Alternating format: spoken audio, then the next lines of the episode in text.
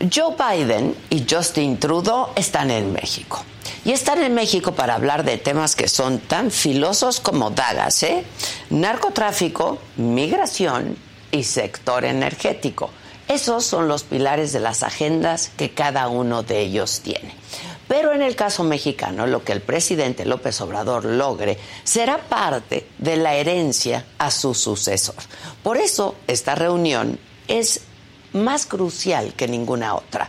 La cumbre de los tres amigos comenzó bien para López Obrador.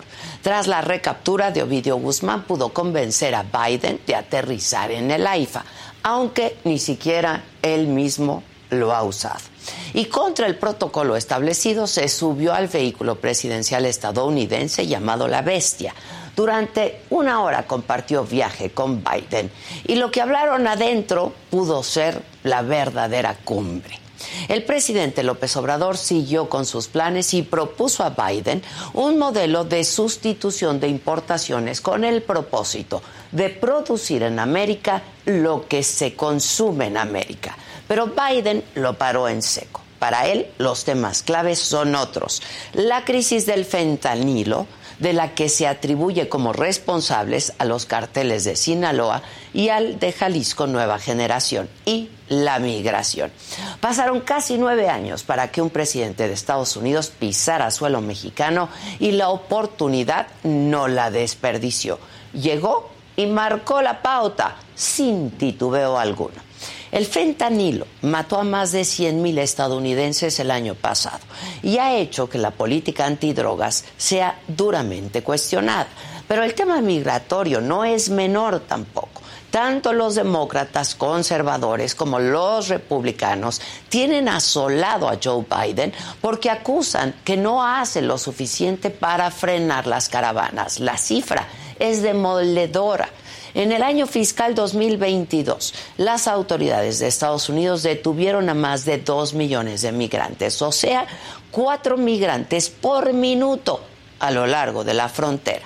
Sin embargo, antes de su viaje, el presidente de Estados Unidos anunció que su país recibirá cada mes a 30 mil migrantes de Venezuela, de Cuba, de Nicaragua y de Haití pero el resto, el inmenso grupo compuesto por cientos de miles de migrantes, van a ser devueltos a México. Y pese a que nuestro país, pues evidentemente no tiene condiciones dignas para albergar migrantes, el gobierno mexicano aceptó. En esa política fronteriza que sigue expulsando a migrantes, México no es solamente escenario, sino cómplice también. Ahí están las cifras. De enero a noviembre del 2022, México deportó a más de 98 mil migrantes que se suman a las más de 125 mil personas devueltas a sus países en el 2021. Pero ahí también están las historias y están las vidas y están estos sueños rotos de millones que dejaron su patria, su idioma, su cultura en busca de una vida mejor. Y lo que encontraron fue un muro un muro en Estados Unidos e incapacidad de las autoridades en México. Pero esta cumbre no es de dos, sino de tres. Y el primer ministro de Canadá, Justin Trudeau, confirmó desde antes que no dudaría en plantearle a López Obrador una de sus principales preocupaciones, el tema energético.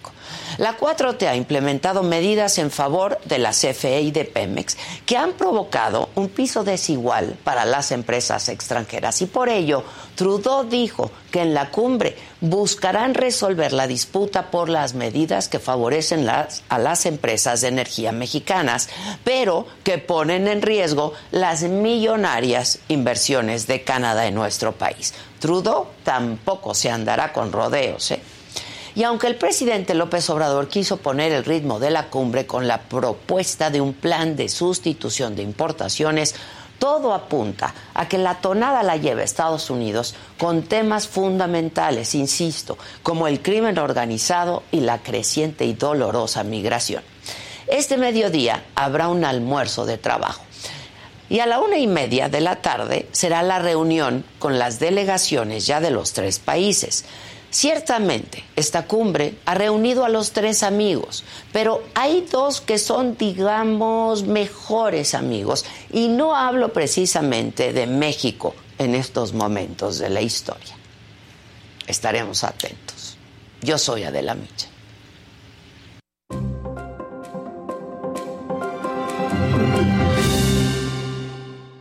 ¿Qué tal? Muy buenos días. Los saludo con mucho gusto. Hoy que es martes, es 10 de enero. Los temas de este día. A casi 72 horas de que ocurrió la tragedia de la línea 3 del metro de la Ciudad de México, esta mañana se restableció ya el servicio al 100%.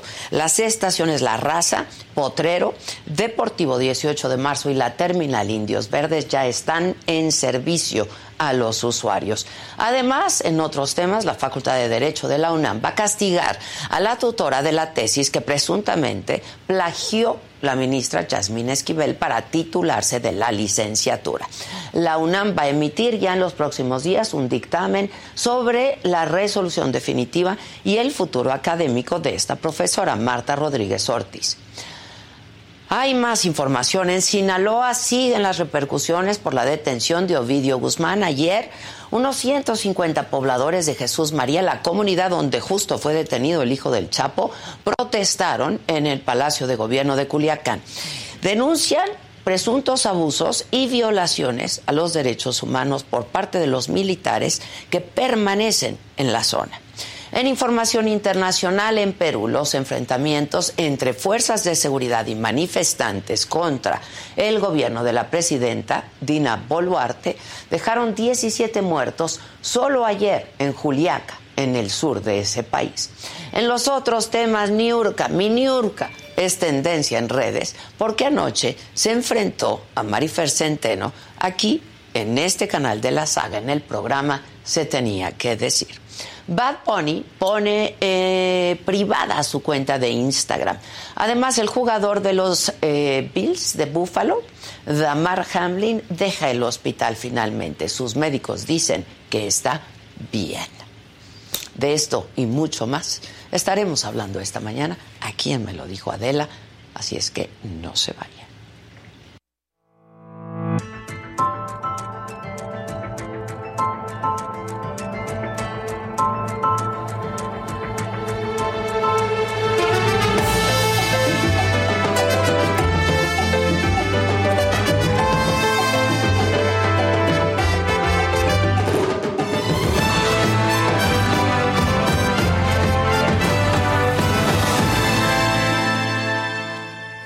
Pues los presidentes de México y Estados Unidos se reunieron ayer con algunos miembros de sus gabinetes para dialogar en Palacio Nacional, esto previo a la cumbre de líderes de América del Norte.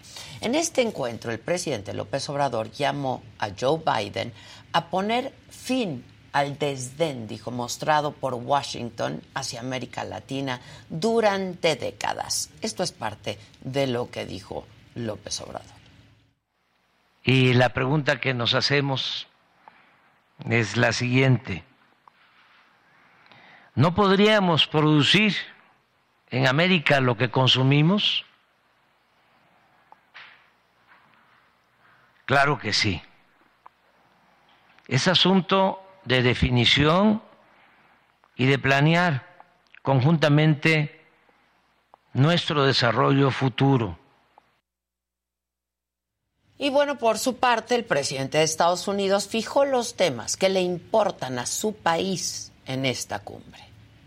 Hoy vamos a hablar sobre cómo podemos profundizar más en esta relación, no solamente con México, sino con el hemisferio occidental. Esto incluye fortalecer nuestras cadenas de suministro para que seamos hasta más competitivos. Vamos a hablar también sobre nuestra seguridad compartida, incluida nuestra acción conjunta para abordar la plaga del fentanilo, que ha matado a 100.000 estadounidenses hasta ahora, y cómo podemos abordar la migración irregular. Y creo que eso ya está muy bien encaminado. Sobre todo, estamos estamos comprometidos con lograr un mejor futuro que se basa en la paz y la prosperidad para todos nuestros pueblos.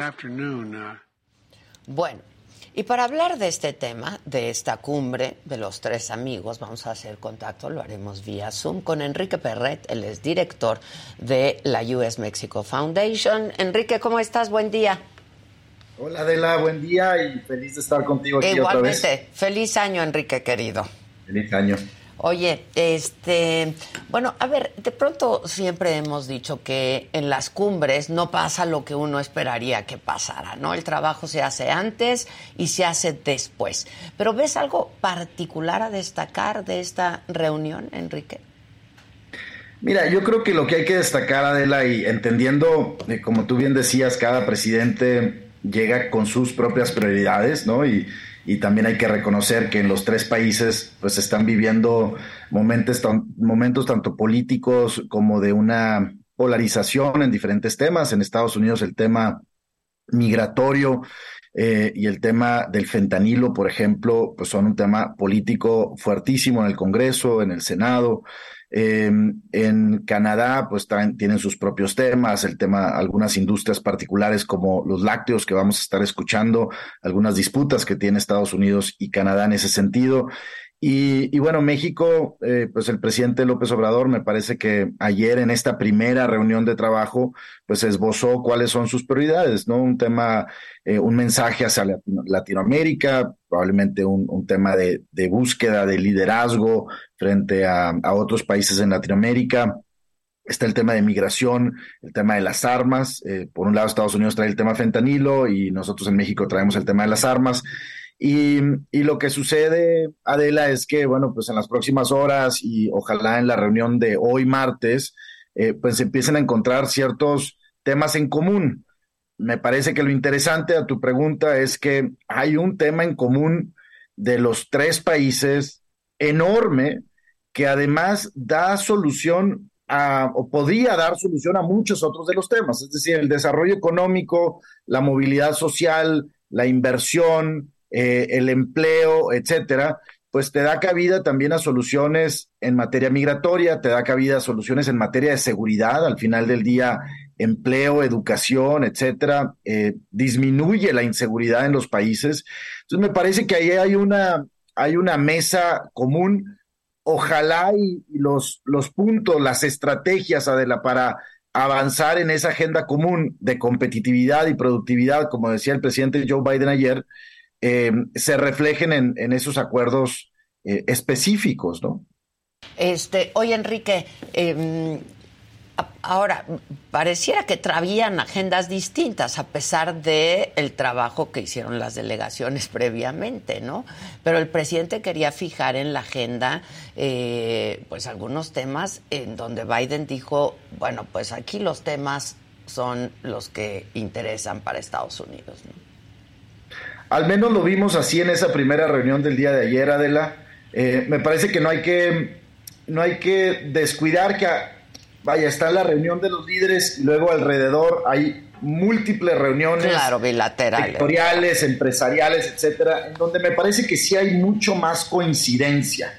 Eh, probablemente el mensaje de los, de los líderes, de los presidentes, el primer mensaje de ayer refleja ese sentido político, que ese mensaje que tienen que mandar pues a su comunidad, cada quien en sus países, eh, y a sus votantes, ¿no? Cada quien en sus países, y, eso es lo que están intentando.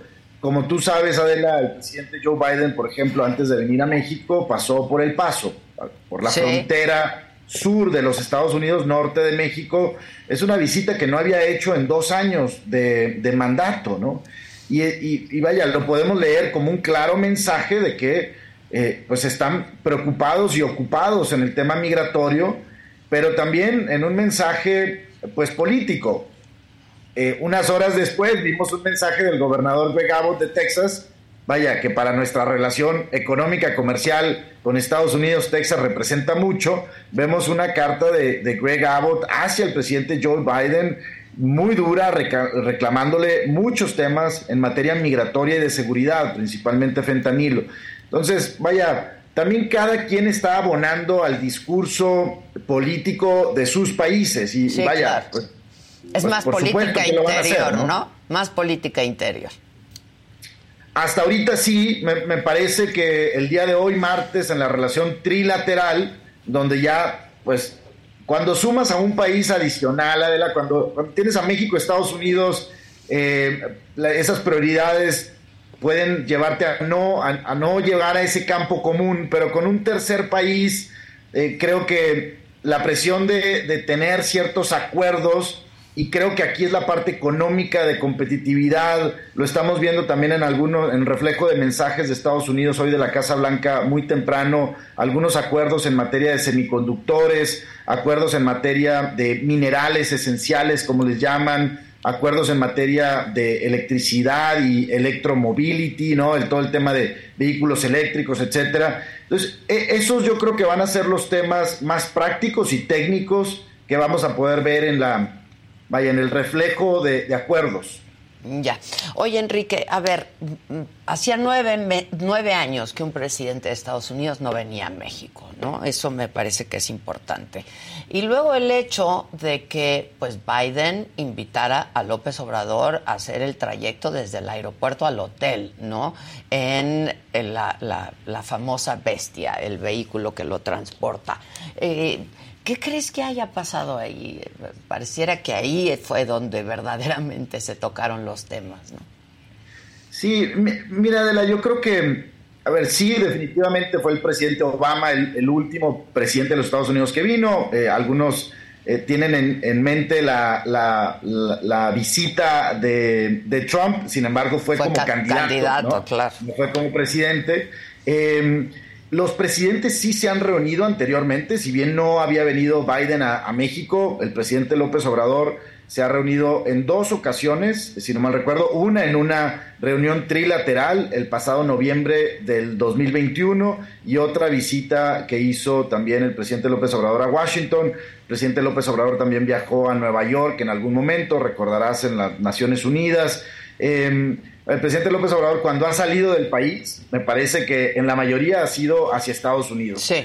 Eh, y ha habido múltiples llamadas virtuales, ¿no? Este, también de trabajo entre López Obrador y, Joe Biden. Sí existe una comunicación, vaya, fluida, digamos, ¿no? Y, nosotros que estamos en Washington, hoy, hoy en México, pero eh, regularmente en Washington vemos una muchísimas comitivas, eh, ministros, gobernadores, etcétera, visitando más Washington cada vez más, eh, más que en el pasado. Entonces existe mucha, eh, mucha comunicación.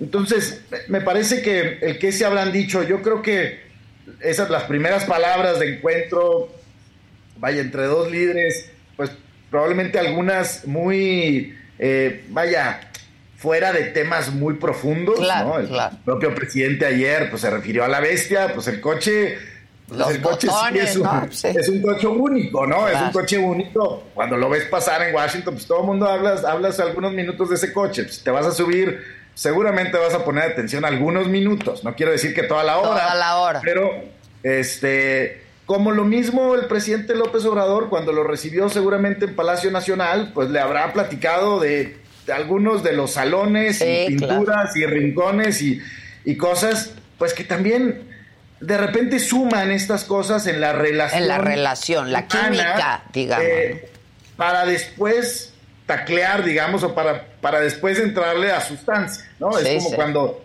te reúnes con, con, alguien más y lo primero que hablas es de, eh, del clima, ¿no? Y luego de la comida y luego pues ya entras a sustancia. Bueno, pues eso también va a suceder que al final del día también son humanos. Claro, claro. el eh, small talk, ¿no? Como le dicen en Estados Unidos. ¿eh?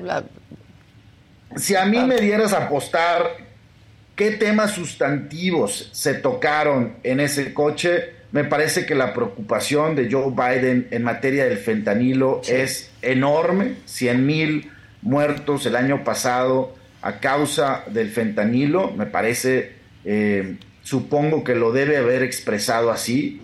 Eh, el tema de inseguridad y debe de haber comentado, puesto que venía del paso, debe de haberle comentado al presidente López Obrador qué es lo que vio en el paso, qué vivió en el paso eh, y, cuáles son sus planes eh, en materia migratoria de, de, corto, mediano y largo plazo, porque muchas de las propuestas que hemos visto de la Casa Blanca, de la administración Biden, pues estamos hablando de algunas medidas de corto plazo, este regreso de 30 mil nacionales de Haití o de Nicaragua o de Venezuela, eh, pues son medidas que están siendo abordadas por eh, por una falta de resolución en materia del título 42 o del Remain en México famoso, puesto que ya sea la Suprema Corte o el Partido Republicano no han dejado avanzar al Partido Demócrata y a Joe Biden en su agenda comprensiva migratoria, ¿no? Una, una agenda migratoria mucho más robusta. Como tú recordarás, cuando llega el presidente Joe Biden, pone una propuesta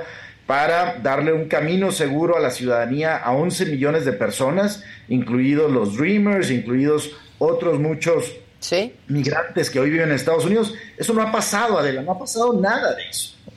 Entonces, mucho de lo que vemos, vaya, eh, pues son algunas medidas, eh, pues de eso, ¿no? Eh, emergentes, digamos, o de emergencia que se están viviendo del lado mexicano y del lado de Estados Unidos. Y cada uno con su propia dinámica, ¿no? En cuestión electoral, etcétera, etcétera, ¿no?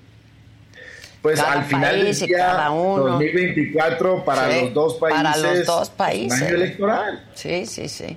Y Estados Unidos ahorita atravesando por problemas políticos también, ¿no? Totalmente. Ahora, hay datos, Adela, que hay que retomar. O sea, el, comercio entre México, Estados Unidos y Canadá se ha, digamos, ha crecido los últimos tres años a medidas constantes en más de dos dígitos, ¿no? Eh, múltiples industrias, principalmente las de manufactura, pero también agricultura, el campo, están creciendo a más de dos dígitos. Sí hay una integración mayor. Y bueno, y ahí entramos al tema del USMCA, ya de la que también pues son temas muy sonados que nos competen a todos. ¿Cuál va a ser la resolución en materia energética? Tú lo comentabas. Y ahí entra Canadá, ¿no? Este, ahí entra Canadá. tema. Canadá tiene empresas muy grandes invertidas en México. Eh, y Canadá tiene, bueno, en materia energética en particular, pero también tiene empresas en el sector automotriz, por ejemplo, y aquí están los, los empresarios representantes de al menos tres empresas automotrices o de autopartes canadienses enormes que tienen probablemente entre las tres más de 20 mil empleados en México y que necesitan energía limpia y que, y que tienen sus metas hacia los próximos 5 o 10 años en materia de energía limpia y, que están preocupados por esto. Entonces el presidente Justin Trudeau, también lo dijiste, lo comentó a medios eh, que iba a ser muy enfático en solicitarle al presidente López Obrador, en conjunto con el presidente Joe Biden, em, pues solucionar el tema energético a la brevedad. Ese es un tema. El otro tema es el tema del maíz transgénico, que también México, tú sabes, ha, explorado y ha, intencionado el dejar de importar maíz amarillo transgénico de los Estados Unidos y Estados Unidos obviamente está muy preocupado por eso. Hay comunidades completas que viven de esa exportación hacia México estados muy importantes de la Unión Americana con mucho peso político y electoral y Estados Unidos está preocupado por eso, pero me parece que las conversaciones van avanzando. Está el tema de las reglas de origen, en donde ahí México y Canadá se unieron en una mejor lectura, digamos, eh, de, esa regulación del USMCA contra Estados Unidos. Parecer México y Canadá ya ganaron esa resolución Em, y hay otros temas de implementación, el tema de, las pymes, por ejemplo, en, el tema del COVID, pues todos nos dimos cuenta la importancia de apoyar y acelerar a las pymes en toda la región. Ese es un tema sumamente relevante. Nosotros hemos empezado o hemos empujado mucho a el tema, eh, ¿qué sucede si llega una nueva crisis? Eh, de salud, por ejemplo, como la que vivimos en el COVID, nos tenemos que tener tenemos que usar la experiencia para crear los protocolos en estas industrias esenciales para que puedan seguir operando en los tres países de manera continua y de manera coordinada. Y eso, ojalá y no desaprovechemos la oportunidad que nos da pues esa experiencia que acabamos de tener para construir eso eh, de manera trilateral. Eh, de manera más concreta y, digamos, eh, que, pueda verse, ¿cuáles podrían ser los logros para México de esta cumbre, Enrique? Más contable, digamos.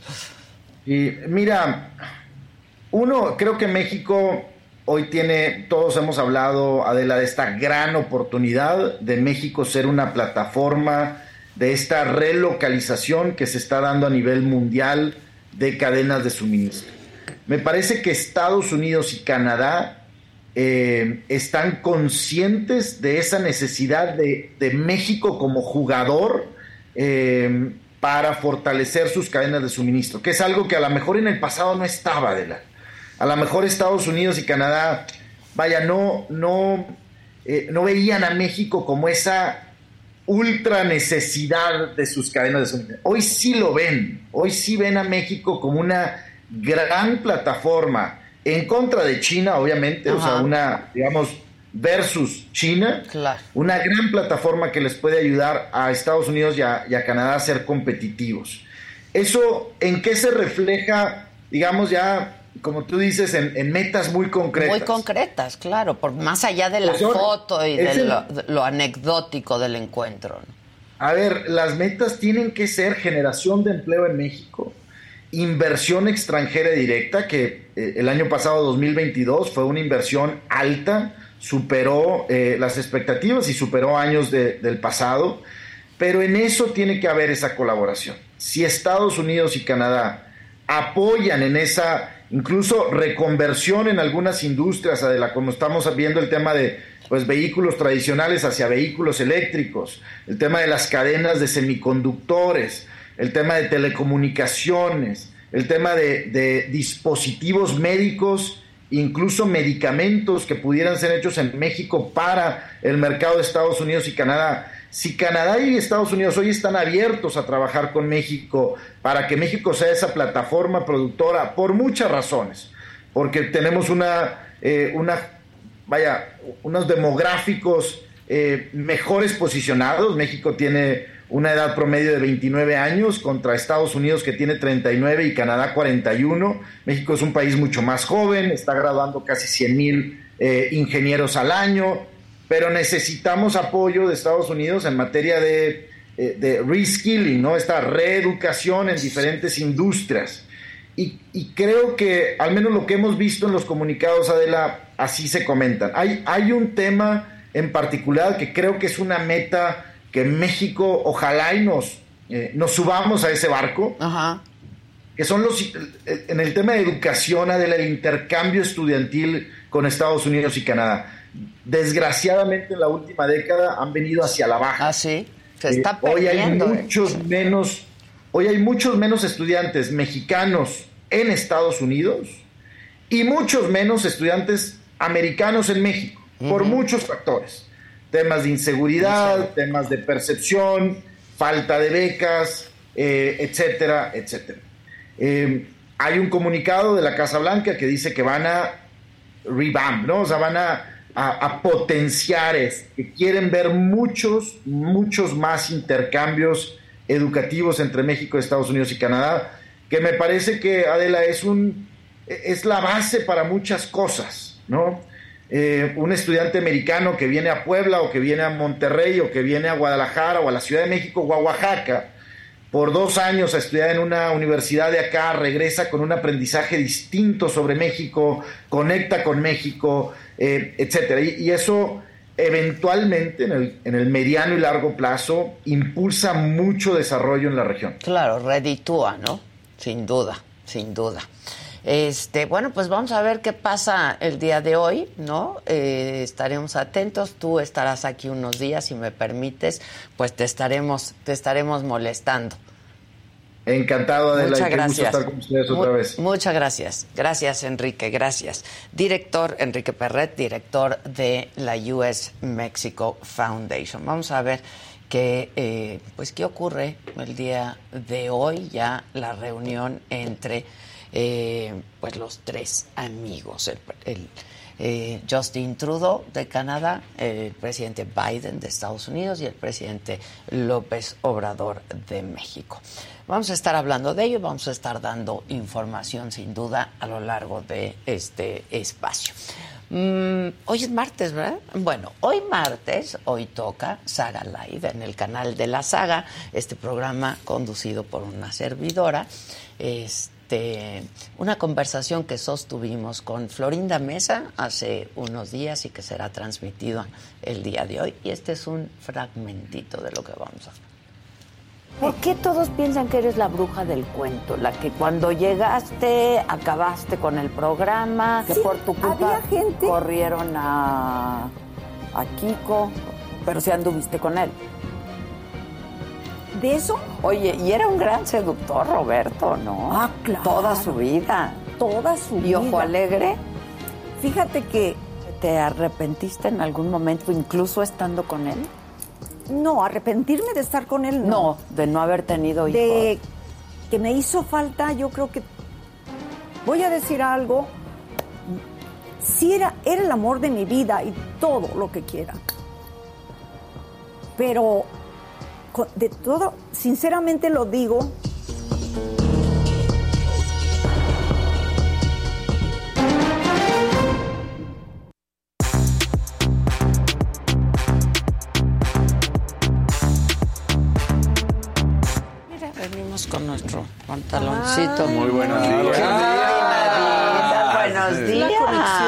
que no te había visto. ¿Cómo están? Muy bien, ¿y tú? ¿Cómo estamos hoy? ¿Todo chido? Todo chido. todo Gris, chido, por todo- si veías, gris, nada más Ah, gris. mira. Ahí está, el gris. Ay, Alguien quiere ganar un lugar. Es que Mira, yo también, yo también. No, es que como que Mi así como que traes, pues nada, nada más gris. Gris. Este, es que como ayer hablamos de la Vivian Westwood, me acordé Ajá. que tenía este Uno saco de de, la la Vivian. Vivian Westwood. Está muy bonito. ¿Cómo están, muchachos? Bien. Y Qué padre la cumbre y las calles cerradas en la Ciudad de México. Mucho tráfico, ¿verdad? A mí no, la verdad no me tocó, No, pues, porque de- yo vengo de muy Caminando. cerca, casi, casi. Este, pero sí, ¿verdad? Pues es Sí. que yo salgo, o sea, por la zona Sí, a ti te centro. toca el mero, ¿no? mero. Sí, Sí, no. o sea, atravesar todo pues, eso. sí se le complica hasta Justin Trudeau. Sí. de. A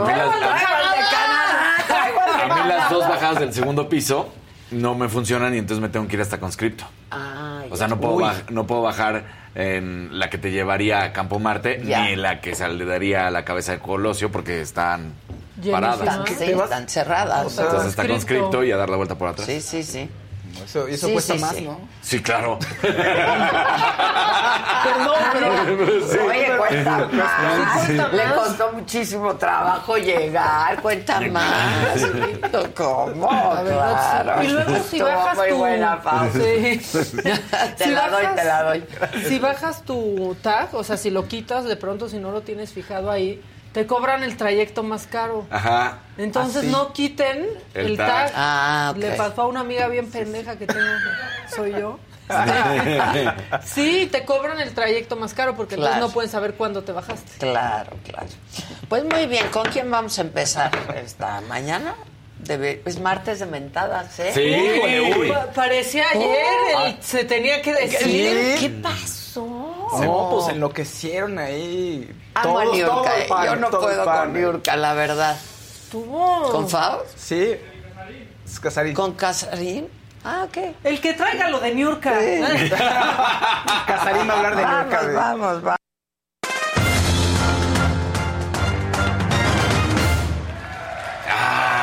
Eh, no era la elección, pero bueno, aquí estamos. Venga. ¿Cómo de que no? Este, bueno, platicamos de Damar Hamlin porque por fin este jugador, este safety de los Bills de Buffalo fue dado de alta, ya salió del hospital de Cincinnati, ya se va a Buffalo. Recordemos tiene 24 años de edad y va a seguir con su recuperación. Dudo mucho que pueda seguir jugando esta temporada. Digo, ya están en playoffs, este fin de semana arrancan y vamos a ver qué pasa. Recordemos que el Super Bowl es hasta el primer fin de febrero. Entonces, creo que va a ser muy complicado aunque llegaran al Super Bowl. Yo creo que ya esta temporada para él hasta ahí llegó y ya van a empezar a trabajar en toda la recuperación para el siguiente año. Pero la buena noticia es que ahí estuvo y escribió en su Twitter, los amo muchachos y gracias a todos por sus palabras. Así que ahí está, justamente, grateful for the awesome care I received at the UCMC. Happy to be back in Buffalo. The docs and nurses at Buffalo General have already made me feel at home. Sí, deberías de, Entonces- de- de traducirle a Ah, los bueno. No charlatan. Como No los charlatans. boxeadores a todos. The rock in the shoe, Sí. the stone in the shoe. Stone in the shoe. De Fentanyland. También dijo de Fentanyland. Tanyland. Bueno, también eh, Cristiano Ronaldo puede estar contento porque ya el equipo de Portugal, la selección de Portugal, tiene nuevo técnico, es Roberto Martínez. Este técnico era español conocido por ser el técnico de la selección de Bélgica que prometió durante prácticamente tres ciclos de Juegos, de, bueno, no, también de Juegos Olímpicos, pero realmente del Mundial, de que iban a ser el mejor equipo, de que traían a De Bruyne, de que traían a Hazard, de que traían, bueno, a cuánto jugador y nunca hicieron nada. Bueno, pues ahora llega Martínez con Portugal y él dice, aquí se respetan jerarquías. Así que que no se preocupe Cristiano Ronaldo, no importa que tenga 38 años de edad, yo voy a ir a hablar con él y saber si quiere estar en la selección o no. Ah, mira. ¿Así? Esa Bien. fue- esas fueron sus palabras. Está muy bien, Georgina no se claro. enoje. No, Sí. porque también hay jerarquía. Sí, también hay jerarquías, y sí se debe respetar la Pues historia. claro. Mientras él no se haya retirado, no hay por qué razón prescindir de un atleta, de un futbolista de la calidad de Cristiano Ronaldo. Y el otro nomás sintió tantito poder, el Claro. director técnico El dijo, Santos este la... Exactamente. Qué bien, ¿eh? Sí, la verdad es que lo hace muy bien. Buenas noticias en la Liga MX femenil, cada vez va mejor. Arrancó en este 2023 y rapidito empezaron a romper récords. Primero, Alicia Cervantes, o Licha, como es conocida, la jugadora de las Chivas, marcó el gol número 100 en su historia. Hasta el momento solamente hay tres delanteras que lo han conseguido. Licha, Desiree Monsiváis y Katy Martínez. Así que estas tres mujeres, 100 goles en la Liga MX femenil. Recordemos que lleva prácticamente 6 años de vida. No es mucho, lo cual es muy bueno para ellas porque No es rapidito... nada. No es nada. Ha ido Entonces, calentando rápido. Oye, Eh, ahí como, siempre lo que hacemos. Calienta rápido. Exacto. bueno, eh, las Bravas de Juárez, este equipo arrancó, mira de qué manera, está así como en el barrio, 7-0 Zapatero. Así arrancó su partido de ayer. 7-0, sí, sí, sí, Sí, Zapato. Zapato. Rocking the Shoe. Sí, la ropa, esa ya no es de Sí, don, sí, es ya, rock. es el rock, exactamente. Entonces, bueno, pues ganan 7 por 0, lo cual sí hay que reconocer y por eso quería traer esta información. Y más de 20 goles en este fin de semana se vivió en la Liga MX femenil, mientras que en la de varonil, pues no llegaron ni a 15, pero bueno, pues ahí está, ya sabes, ¿no? Este, esta situación. Seguimos con las buenas noticias para las mujeres. Sabemos que fue un fracaso absoluto la eh, selección femenil y la varonil, que no van a Juegos Olímpicos, que no van al Mundial. Sin embargo, hay árbitras mexicanas que van a estar representándonos en este Mundial Femenil 2023 que se va a realizar en Australia y Nueva Zelanda. Así que nada más decir que la Legión Mexicana estará incorporada por eh, Katia Itzel García, por Enedina Caudilla y por Sandra Ramírez. Estas tres mujeres van a estar representando a nuestro país y estarán, bueno, pues haciendo las cosas importantes. Karen también recordemos que había estado en el Mundial pero varonil, ahora en Qatar, y e hizo historia porque se convirtió en la primera mujer en estar en una tripleta central, donde Stephanie Frappart, la francesa, fue la juez central, y Neusa Bach, junto con Karen, fueron las que estuvieron justamente en esta en las bandas, ¿no? Como los auxiliares. Entonces son estas cuatro mujeres las que van a estar representando a México. Así Súper. que, muy bien. Y lo dijimos ayer, pero pues ya traemos más información, justo cuando se dio... ayer en la noche nada, ¿verdad? No, Sí. no, exactamente. Entonces, ¿qué sucede con Amir Nas Asdani? Detenido por participar, eh, de acuer- esto es lo que el régimen iraní dice. Después de eh, la ejecución que se da por Masa Amani, Ah, pensé recordemos... que ibas es- a hablar de lo del Cruz Azul. Ah, yo también. Y ya está es tendencia el Kikín Fonseca. Sí, por porque el Kikín. Fonseca salió a Pues defenderlo. es que que le defiende es ¿Pero qué hace? indefendible. o sea, Dice ya otra cosa. No, güey, otra cosa no. Casi dice. No, no, Sí. no, eso fue terrible lo que Sí, este sí. cuate hizo. Pero bueno, eh, ahorita llegamos a eso también, pero vamos primero con esto de, recordemos, Masa Man, a, Amini, una mujer de 22 años que fue golpeada y torturada por no haber usado de manera correcta el hijab. Y después de dos, días en coma, producto de los golpes de la policía moral, terminó falleciendo. Vienen las protestas, salieron muchos iraníes y este eh, futbolista, Amir Nas Asazdani, se dice que el 6 de noviembre fue detenido, aunque su detención realmente es registrada hasta el 14. Bueno, pues, eh, y por eso, ¿te acuerdas cuando estábamos en el, durante el Mundial que decíamos, no, es que él no está ahí? Él iba a ir a la Copa del Mundo, pero por una lesión no pudo sumarse con la selección y él estaba en Irán, estaba, con él, estaba en el país y salió, bueno, pues, en estas protestas. Dicen que él es de los que organizó las protestas y por eso toda esta situación. 16 personas han sido condenadas a muerte después de este caso de Masa Amini y entonces pues le terminan dando a este exfutbolista, futbolista en estos momentos, que nació en 1996, una condena de 26 Sí, no, años eso es de una edad. locura. ¿no? Lamentable sin duda alguna. Y ahora sí pasamos a lo que sucede con el Cruz Azul. Sigue, Sí, lo, lo porque hasta decíamos, ayer ¿no? en la noche no decía nada. Parecía que era este falso ese comunicado que se estaba manejando en las redes, pues sí lo es porque hasta el momento no hay absolutamente nada. Se sigue especulando que por parte de la directiva del Cruz Azul están analizando cómo deslindarse de este jugador, pero que sí quieren definitiva, en definitiva separarse ya de él, terminar el contrato y hasta ahí. Pues es la única manera de deslindarse. Sí, ¿no? Pues O sea, no le veo otra. O sea, que no lo quieren suspender un par de partidos y que luego Pues regrese. no, pues entonces como- no sería deslindarse. No y aparte no es su goleador. No, es un ¿no? O defensa. sea, es como- como pa' ya. Es un defensa que además la gente, lo decíamos ayer, no lo quiere, ¿eh? La gente no lo quiere. Porque dicen que no tiene calidad, Les porque todos los errores. Causando más problemas. De Ya, deben haber tomado la decisión por contratos. Pues tienen perfectamente, yo quiero imaginarme que quien les hizo el contrato saben de los códigos de conducta que los futbolistas deben de tener. Pues lo está rompiendo y además mar- manchó la imagen del Cruz Azul porque en esta fiestecita todavía dijeras, bueno, fue él el idiota nada más. No, pero ahí estaban todos con los uniformes del Cruz Azul, ¿no? Entonces dices, ahí está la imagen. Pero ya el. Kiki nos mandó a hacer cosas productivas. Ah, sí. El- Compañeros, vámonos a hacer ejercicio. El tuit del Kikín. Exacto. O sea, ma- otro que se suma a, a la ignorancia y a la idiotez. No, muy mal el Kikín, que a mí me cae muy bien el Kikín, Pues sí, eh, la verdad, pero Tratando mejor no de hubiera defender. dicho nada. Exacto. O sea, entiendo que pueden ser cuates y así, pero no. y que quiere apoyar a un futbolista Sí, él como futbolista y decir, ya, ya, ya hubo- tuvo escarmiento. No, es que no es así. Justamente ahí es donde no están entendiendo.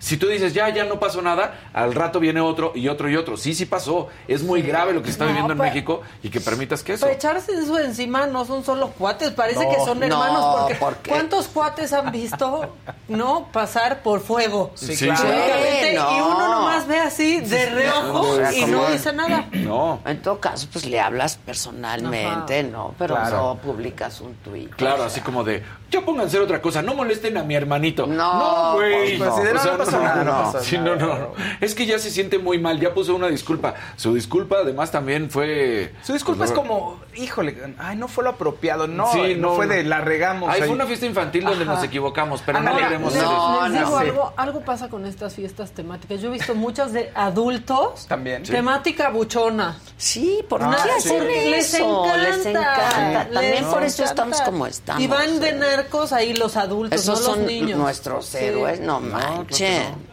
sí. ¿No? Está, ¿Cómo que está chido? una temática de las Cállese. 4T. Por ejemplo, Por ejemplo, y- también y- está mal, pero no, también Pero le ¿cómo eché se daño a? México, Pero, pero, ¿y cómo se pone? ¿Qué, qué? No, pero Eh, Gamblitos. pues sí, o puedes llevar Ya, metros rotos. así como Sí, ¿no? todos rotos. ya rotos, Ajá, ¿no? También Sí. puedes hacer eso, baches. Pues. Harto bache. Sí, este, Puede- puedes puede. ir con copia, ¿no? A tu. Ah, claro, También claro. Puedes traer un Claro. Puedes claro. un vagón naranja chocado. Sí, Exacto. claro. O, o encendido, también Sí, le pones a sí. medio. Puede haber dinámicas, puedes jugar al choque de trenes. Claro. ¿no? Es igual de incorrecto, solo que no se van a enojar. No. Claro. Ay, bueno, y para finalizar, eh, esta cuestión que se da en Brasil, la Federación Brasileña de Fútbol repudió el uso de la camiseta de la selección por parte de los simpatizantes del expresidente de ultraderecha Jair Bolsonaro. Recordemos que Jair Bolsonaro cuando estaba en la disputa por la presidencia, pues él, como en algunos otros países, decidió, pues, eh, su campaña adjuntarla a los colores de la selección brasileña y de la playera brasileña. Ah. ¿no? De la selección de fútbol. Entonces, fue así como. Y Lula, dentro de lo que él decía cuando llegara a la presidencia, era decir: la, la selección brasileña no es de ningún partido político, es de Claro, los brasileños.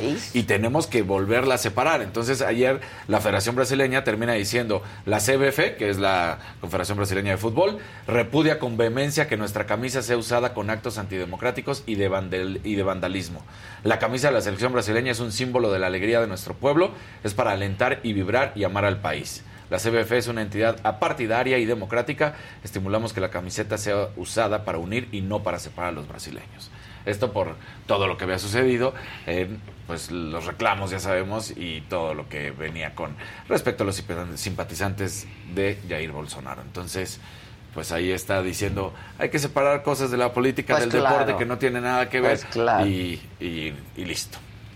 Y Muy bien. Ah, mira. Y listo. Y listo. Y Y, y. Y ya estuvo y ya me voy casi casi. como. Que ya estuvo y no molesten al catita porque pobrecito, ¿no? Ah, exacto, les digo, pobre, pobre. ¿no? No. ¿Cómo sufre? Imagínate, su hijo va a contar cómo por su fiesta corrieron a A su, su papá. papá. Sí. No. Pero Pero pobre, porque que ni siquiera él armó la fiesta. idea. No, se ve que es del papá la Yo fiesta. creo. Ah, no, No, del niño no creo. Oh, que es que ay, quién queremos del narco, no, que no, que no, quiero no. pensar que no. Pero peor, ¿no? Imagínate que Y si sí la le dices no, chamaco. Exacto. A ver, te voy a dar tres nalgadas, nada de que. O sea, ¿qué te sabes. pasa? Pero es que en serio les digo, todo mal, porque entonces otros niños llegaron a su casa y dijeron, oye, la fiesta es temática del Chapo. Y los papás dijeron, ah, chido, va, ¿qué te compramos? Tu AK-47 falsa, Sí, pero- tu chaleco antibalas, tus Sí, todos, cadenas. todos se organizaron para que fuera posible. Eso es lo más si terrible. son unos Terrible. descerebrados, todo ese entorno. Sí, Ya sé que haya dicho el Cata, yo propuse la, te- la temática, es lo que él quería, es la voluntad de mi hijo, es su cumpleaños, Sí, todo claro. Sí, mal. Vamos a hacer no, una fiesta chinga, ya quiero ver. Ya quiero yo ver. Eh, Claro. Y si hacemos una fiesta temática de frena. Ay, no, no. Casas de campaña vacías, haciendo performance en el ¿Y Zócalo. con qué palabras ahí? ¿Con qué? Charlatan. Charlatan. Marcelo, yo voy de hacer double face. Double face. Así como. Y cuando entres que diga Fentanyland. Así. Qué barbaridad. I lived in Canada, Trudeau, dice. neta. Monsieur Trudeau. Monsieur Trudeau, que estudió en Stanford, pues que, que aprendió.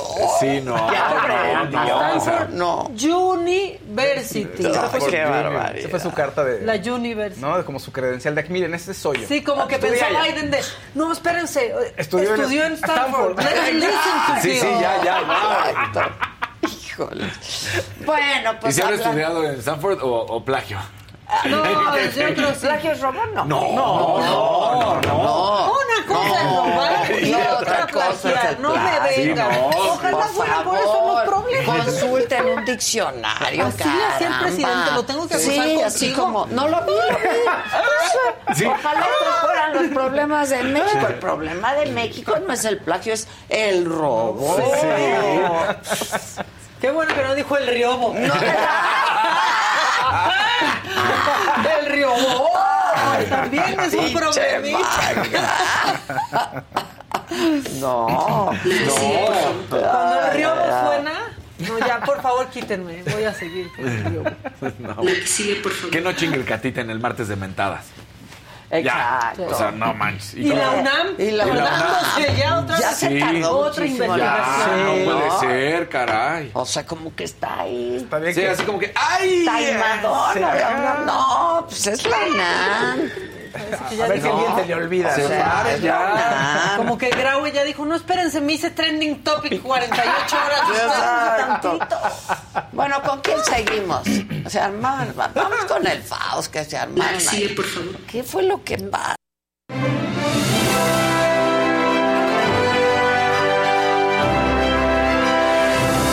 Puras ñurquitas. Puras. Se puso, se ayer, tenía que decir, porque fue York y Toñita, pero resulta que Marifer Centeno había hecho un análisis Sí, de cuéntame la historia, su- porque yo vi unos Sí, clipsitos, porque no... Sí, lo yo voy a ver. llegué al fondo del asunto. No, no, vi clips. En lo el- voy a ver. Me comprometo programa- a verlo porque la gente dice que por qué en la saga están pasando este tipo de programas. A ver, él se tenía que decir, pues está bueno, ¿no? Sí. está bueno. bueno. está bueno. No sé qué pasó. Marifer Centeno hace tiempo, ah, en el programa de Gustavo Adolfo Infante, hizo un análisis de Niurka y Juan Vidal como ¿Y por pareja a través va- de por la... qué fue ahí? o qué? A través de... Hace tiempo, Ah. ella colabora, ella colabora con él.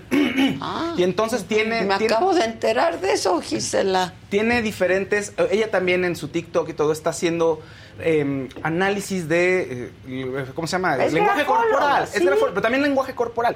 Entonces, a través de videos, dice: Mira, la pareja tal, ella aquí se ella ve. que- trabajó en la Procuraduría, Sí. ¿eh? O sea... No, no, no, es, es muy profesional y todo. Y ahorita, digamos, una de las cosas que también hace es eh, estudiar el lenguaje corporal. Y entonces, eh, pues ve videos de las parejas y te empieza a platicar de cómo se están llevando. Pues no solo de parejas, de muchas cosas. Pero le tocó análisis a Juan Vidal y a Niurka.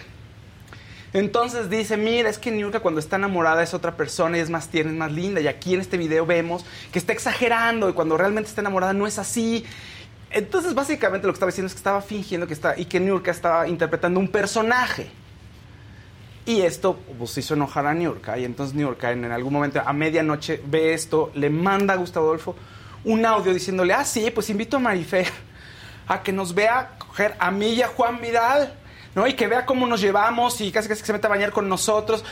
Y a mí me vale y le mentó, o sea, qué? le ¿Qué mentó fue su lo que madre. dijo Marifer Pues Marifer dice que no, que el afecto que estaban mostrando en un video No era real. no Era real, que estaba, estaba sobreactuado, que Niurka no es así cuando está realmente enamorada. Entonces, mira, lo está abrazando de Se más. y enchila que entonces te describan. Sí. Y que tú digas, ah, chingado, sabe más de mí Sí, que bueno, yo. Pero Eso fue lo además que- de tu relación, Ajá. ahí sí, Marifer, yo creo que, pues, digo, no sé, a eso se dedica Marifer. Entonces se dedica, pero Le dan sí. demasiada importancia. Creo si que- tienes una buena relación, pues, ¿qué más te da lo Claro. que diga? Entonces se prendió Niurka y le dijo, chinga, tú", y le mando, pero le manda audio a Gustavo Adolfo y lo pasan en el programa. Entonces Marifer, Ah. ese fue el, el, digamos, el, con- el previo. Y ayer, pues se encuentran, se tenía que decir, y pues veamos un poquito de lo que ocurrió ayer. Saca. Otro encontronas. Persona que no está acostumbrada y que, y que no concibo dentro de mi sistema de creencias eh, una grosería de este tamaño. Número dos, a mí me parece muy importante decir, eh, el temperamento es una cosa, es decir, yo hice tu grafología y a mí me parece que lo que vemos aquí es un personaje, no es la Niurka real. La Niurka real es la excelente mala esta que creó. Niña culicaga. ¿Qué No edad sé tiene qué esta es- escuincla? A ver, yo tengo 55 años.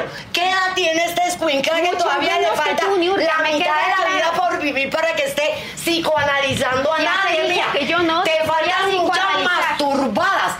Cada quien puede decir su punto de vista y ya dialoguemos entre todos. Tú no me la estás ni grabación. siquiera viendo a la Escucha, cara. ¿eh? escucha. Tú no me estás ni Escucha. siquiera viendo a la cara. Te voy a decir una Hay cosa. que vernos a los ojos Por y eso, la espérate, espérate, espérate. Porque yo no te estoy gritando. A yo ver, soy Lisel, educada. tú mi- yo soy educada. Yo no te A estoy ver, gritando. chicas. No, tú eres a educada porque con respeto. Y Tú te interrumpiste mi conversación. ¿Qué les estoy interrumpiendo? Y la invitada soy yo, no te tú. estoy ¿Qué les interrumpiendo. parece? Yo no te O sea, estoy te leíste el guion para poderme hablar. Yo no te estoy Espérate que yo no he terminado la idea. Hablar cada quien tiene su punto de vista. Espacio, Cada quien. Ok, Y, y- y- y agradecemos, Niurka, que estés aquí porque al final eh, el, el espacio está. Y ahora, bueno, Marifer Centeno, quiero que nos cuentes qué es lo que tú has hecho en estas publicaciones. en esas publicaciones. Porque creo que puede ser un punto también de, de- de encuentro, de también de, de decir, bueno, tuvimos estas diferencias. Cuando ella llegó, obviamente nosotros teníamos bien montada la coreografía muy padre. Se metía a mi lugar, porque siempre en toda la gira que la gente no sabe eso, así la pusieras atrás, ella se metía enfrente porque era la ganadora. Y cuidadito le decías algo porque es, soy la ganadora, tú no eres nada, y siempre te salía con ese speech. Tú, ¿quién eres? No eres nadie, yo gané la primera. Ese es otro, Este, este es O sea, ya- ya- segunda Toñita- parte. No, Toñita ya está hablando de, los- de- sus cosas con Sebastián, con Ernesto y con Marifer. Y ya ves que. Pero sus cosas con, Pues, en primer, con Mir. con Mir, y después también Yair, le preguntaron sobre Yair y entonces estuvo, eh, pasa- se hablaron más cosas, pero la parte del pleito es, Está es esta precioso como Niurka nada más voltea su silla y el Sebastián se queda ahí para pues que lo ayude. Ay, nunca, pero cuesta más trabajo eso. Ahí andaba Sí, pues que la ayude el Sebastián Sí, a pero- poner su... No, y la llamó estúpida en algún momento Niurka Marifer. Y entonces, no me llames así, ¿Quién le respeto. dijo? Niurka Marifer. Y Marifer, estás en la, así que, en la En la casa, casa de de Adela. No, no, no, a ver, a ver, yo, yo voy a aclarar algo. Este es el canal de la saga y ese es un programa, se tenía que decir, que se transmite por el canal de la saga. Y cada uno de los programas pues tiene su estilo, su perfil, ¿no? Que le dan los conductores. Y este programa, bueno, pues es como de espectáculos y así. Y de zarpazos, como diría De Sebastián. zarpazo se tenía que decir, pues, se dice, y pues, se- Niurka se lo tenía que decir. Y se lo dijo. Dijo. Pero, como no, no, a mí no me metan en, la, en, en sus problemas, ¿eh? Quizá faltó prudencia por parte de Marifer, ¿no? Este, Pues yo, es que intentó parar el... go- Tú conoces a Niurka, o sea, sí se le aventó con, con todo. O sea, Marifer... O sea, la prudencia quizás Marifer es como dice Maca, es- o sea, hacer un análisis así de, de quién eres.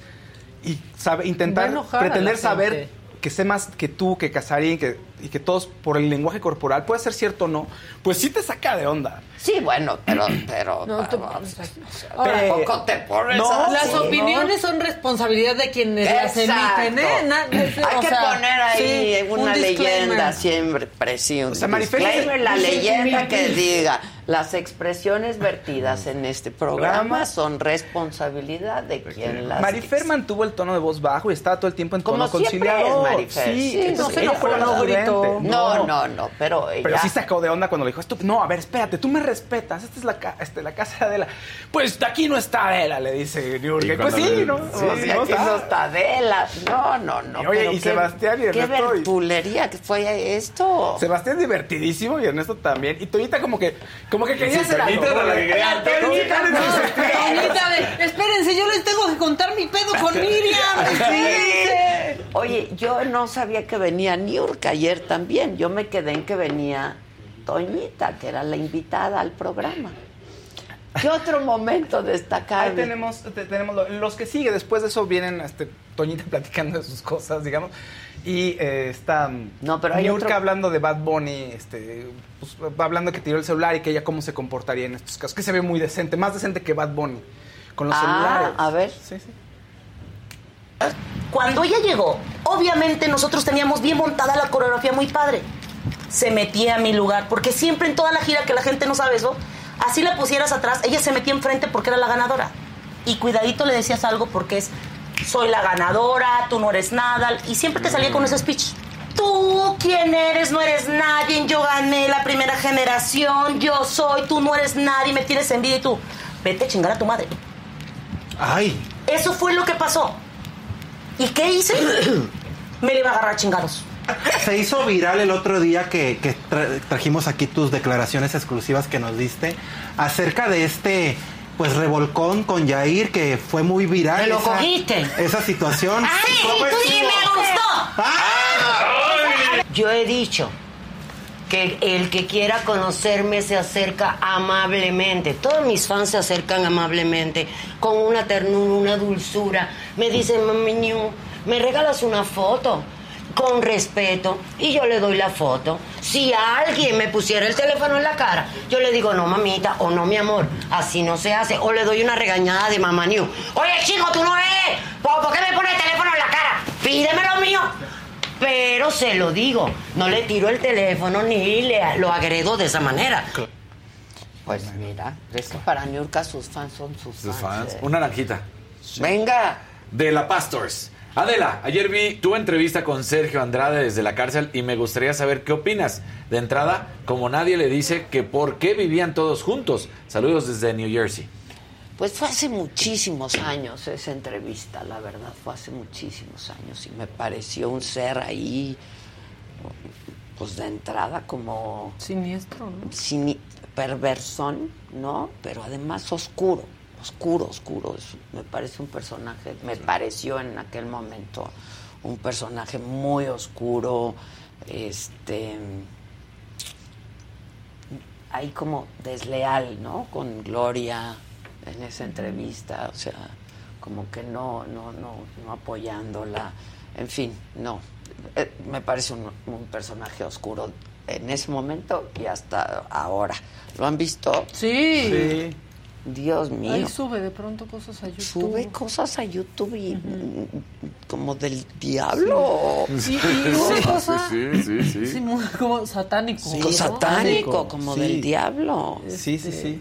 Y solo como que sí recordar una cosa, ¿no? Gloria conoció a Sergio Andrade cuando ella tenía 15 años. Sí. O sea, solamente eso, porque ese, ese que dato no se puede olvidar. Fue su maestro, fue era una padre, porque pues prácticamente no este pues sale de su casa Gloria a los 15 años, ¿no? Entonces se convirtió ahí en una mezcla eh, Sergio Andrade de roles para, para Gloria. Y pues una niña de 15 años súper talentosa, súper talentosa. envuelta en quién sabe qué cosas. Pues algo como, o sea, la, promesa del triunfo y del éxito y del talento es como un nexium, o sea, ¿me explico? Es, que justo eso estaba pensando. O sea, ahorita que estaba viendo The Vow, no voy a spoilear nada porque voy más, ya, ya la acabé y a ti todavía te falta. O sea, de pronto su mano derecha, que es Nancy Salzman, empieza a ver videos en cosas que ella estaba diciendo y se pone a llorar porque dice, no puedo creer que yo dije eso y que no me di cuenta de lo que estaba diciendo y desde dónde venía todo eso. Claro. No, porque ella involucra Muy fuerte. hasta a su hija en dos, por ejemplo, en esta parte del en el culto sexual. El culto. No, es, es, es fuertísimo. Sí, sí, sí. sí. por eso le decían que era una especie de secta lo de Sí, claro. De Andrade, ¿no? Una especie de secta. Se, maneja, se maneja la voluntad, te, pues aleja de la gente. Te, aliena completamente. Bajo aliena, la, la, promesa de un futuro brillante y algo mejor, ¿no? Sí. Y ya de pronto ya no. Pues en el caso de otras niñas, ¿no? En el caso de Gloria, insisto, era, yo creo, no sé, este, yo creo que algún día Gloria tendrá que, que contarlo o, o que sacarlo de su sistema de alguna manera, ¿no? Este, ese hombre jugó muchos roles en la vida de Gloria Trevi, siendo ella una niña, insisto, talentosa. La más este, exitosa en un momento en el país. ¿Cómo? Sin ver en un el peso. País, sin ver un peso, en ese momento. Terrible. En fin. Bueno, en, este en otros temas, a Bad Bunny no le pintó muy bien este inicio de año. Obviamente por lo del celular. Bajaron sus reproducciones, que ya después de haber sido el campeón de 2022 con las reproducciones, pues no sé si le importa tanto. Pero por lo menos se quiere tomar un break y creo que ya no le supo tan bien su break, pero bueno. Dice, me voy a tomar más breaks. ¿Y qué creen? Cerró sus redes sociales. Cerró su Instagram, lo puso privado. Y dejó de tuitear y en Twitter puso, me van a extrañar y se aleja un ratito de los escenarios. Creo que le va a hacer pues, bien. Qué bueno. Qué bueno. Y va a regresar Hay que vender ausencia. Música nueva y va a ser un hit. Oye, esos tenis que... Son padrísimos. Son padrísimos. Exacto. Pero van a ser solo para él. Pues sí, pues sí. Entonces, ahora se va a recomponer y regresará, como dice Maca, triunfando, ¿no? Y se le va a olvidar un poquito a la gente el tema del celular o se disculpará de alguna manera. Algo, su equipo de relaciones públicas va a encontrar algo. ¿Están de acuerdo? Ahora, quien fue viral y emocionó a los fans y es un pre es un precopeo, digamos. Anaí fue este fin de semana en tendencia porque estuvo en el Baby O, ¿no? Con, su esposo, con su hermana, con su cuñado, y que ponen Sálvame de RBD en el, en el Baby. Y ella se puso a cantar. Los del sí, baby. sí, sí, mira, ahí está. No podemos poner el audio, pero ella está cantando Sálvame. Y todo el mundo así de, ¡ay, mira! ¿No, Anaí? Y en redes ya todo el mundo no, se, o sea, se come las uñas de ir al concierto de RBD. Vamos. Vamos. Ernesto Alessio me mandó un mensaje muy amoroso y ¿Ah, nada más quiero decir que te amo a ti y a Marichel. Muy lindo. Entonces, nomás quería ah, decirle. yo lo quiero mucho. Yo, te amo también. Estaban ahí también. Nos hace falta una de esas acostumbradas convivencias sí, en casa de Adela. En casa de Adela. Sí. que no es esta necesariamente. No, no, no es esta. No, es, esta. Sí se respeta ya también. Sí. Este, aun cuando la señora hace la fantasmal. Yo hago la fantasmal. Sí, ah, pues está bien. Hago la fantasmal. Sí, como Bruno ya Díaz. me voy, maná, y te encargo. Yo, ok. Eh, ya me voy. Haces el Bruno Díaz. Así de, bueno, ya me voy, les dejo sí, la fiesta. Ya, sí. Bueno. bueno, recordarles nada más, dicen las malas lenguas que el concierto será en septiembre en el Foro Sol, pero son rumores, no se sabe. El 19 tienen que dar el anuncio de qué va a pasar con el tour y cuándo va a empezar y seguro darán fechas, o yo esperaría. ¿Ok? Entonces no se, no se compren todo lo que, lo que ocurre con el RBD, hay que esperar. Ok, buenísimo. Este, antes de ir a lo macabrón, eh, vamos a hacer contacto ahora vía telefónica con Marta Bárcena, que seguro tú traes varias cosas de esta cumbre en el macabrón, ¿no? De los tres amigos. Ella, eh, Marta Bárcena, fue embajadora de México en Estados Unidos. ¿Cómo estás, querida Marta? ¿Cómo te va? Muy bien, Adela, muchas gracias. Aquí siguiendo con mucha atención el desarrollo de la cumbre y las reuniones bilaterales previas y posteriores. A ver, Marta, ¿qué, qué, nos dirías, eh, qué, destacarías hasta este momento de la, de la cumbre? Porque... Mira, lo, lo primero a destacar, diría yo, es la celebración de la cumbre en sí, que es importante por más simbólica que sea. Ok. porque eh, recordarás, Adela, que fue una cumbre que se dejó de celebrar durante más de cinco años. Sí, sí. Entonces, el hecho de que se haya llevado a cabo a fines de 2021 y que ahora se repita, pues quiere decir que se está recuperando eso que habíamos perdido durante la negociación del TEMEC y durante la administración Trump, que era la visión de América del Norte. ¿Sí? Y entonces esta cumbre nos permite recuperar un poco esa visión de América del Norte. Eso per se es importante.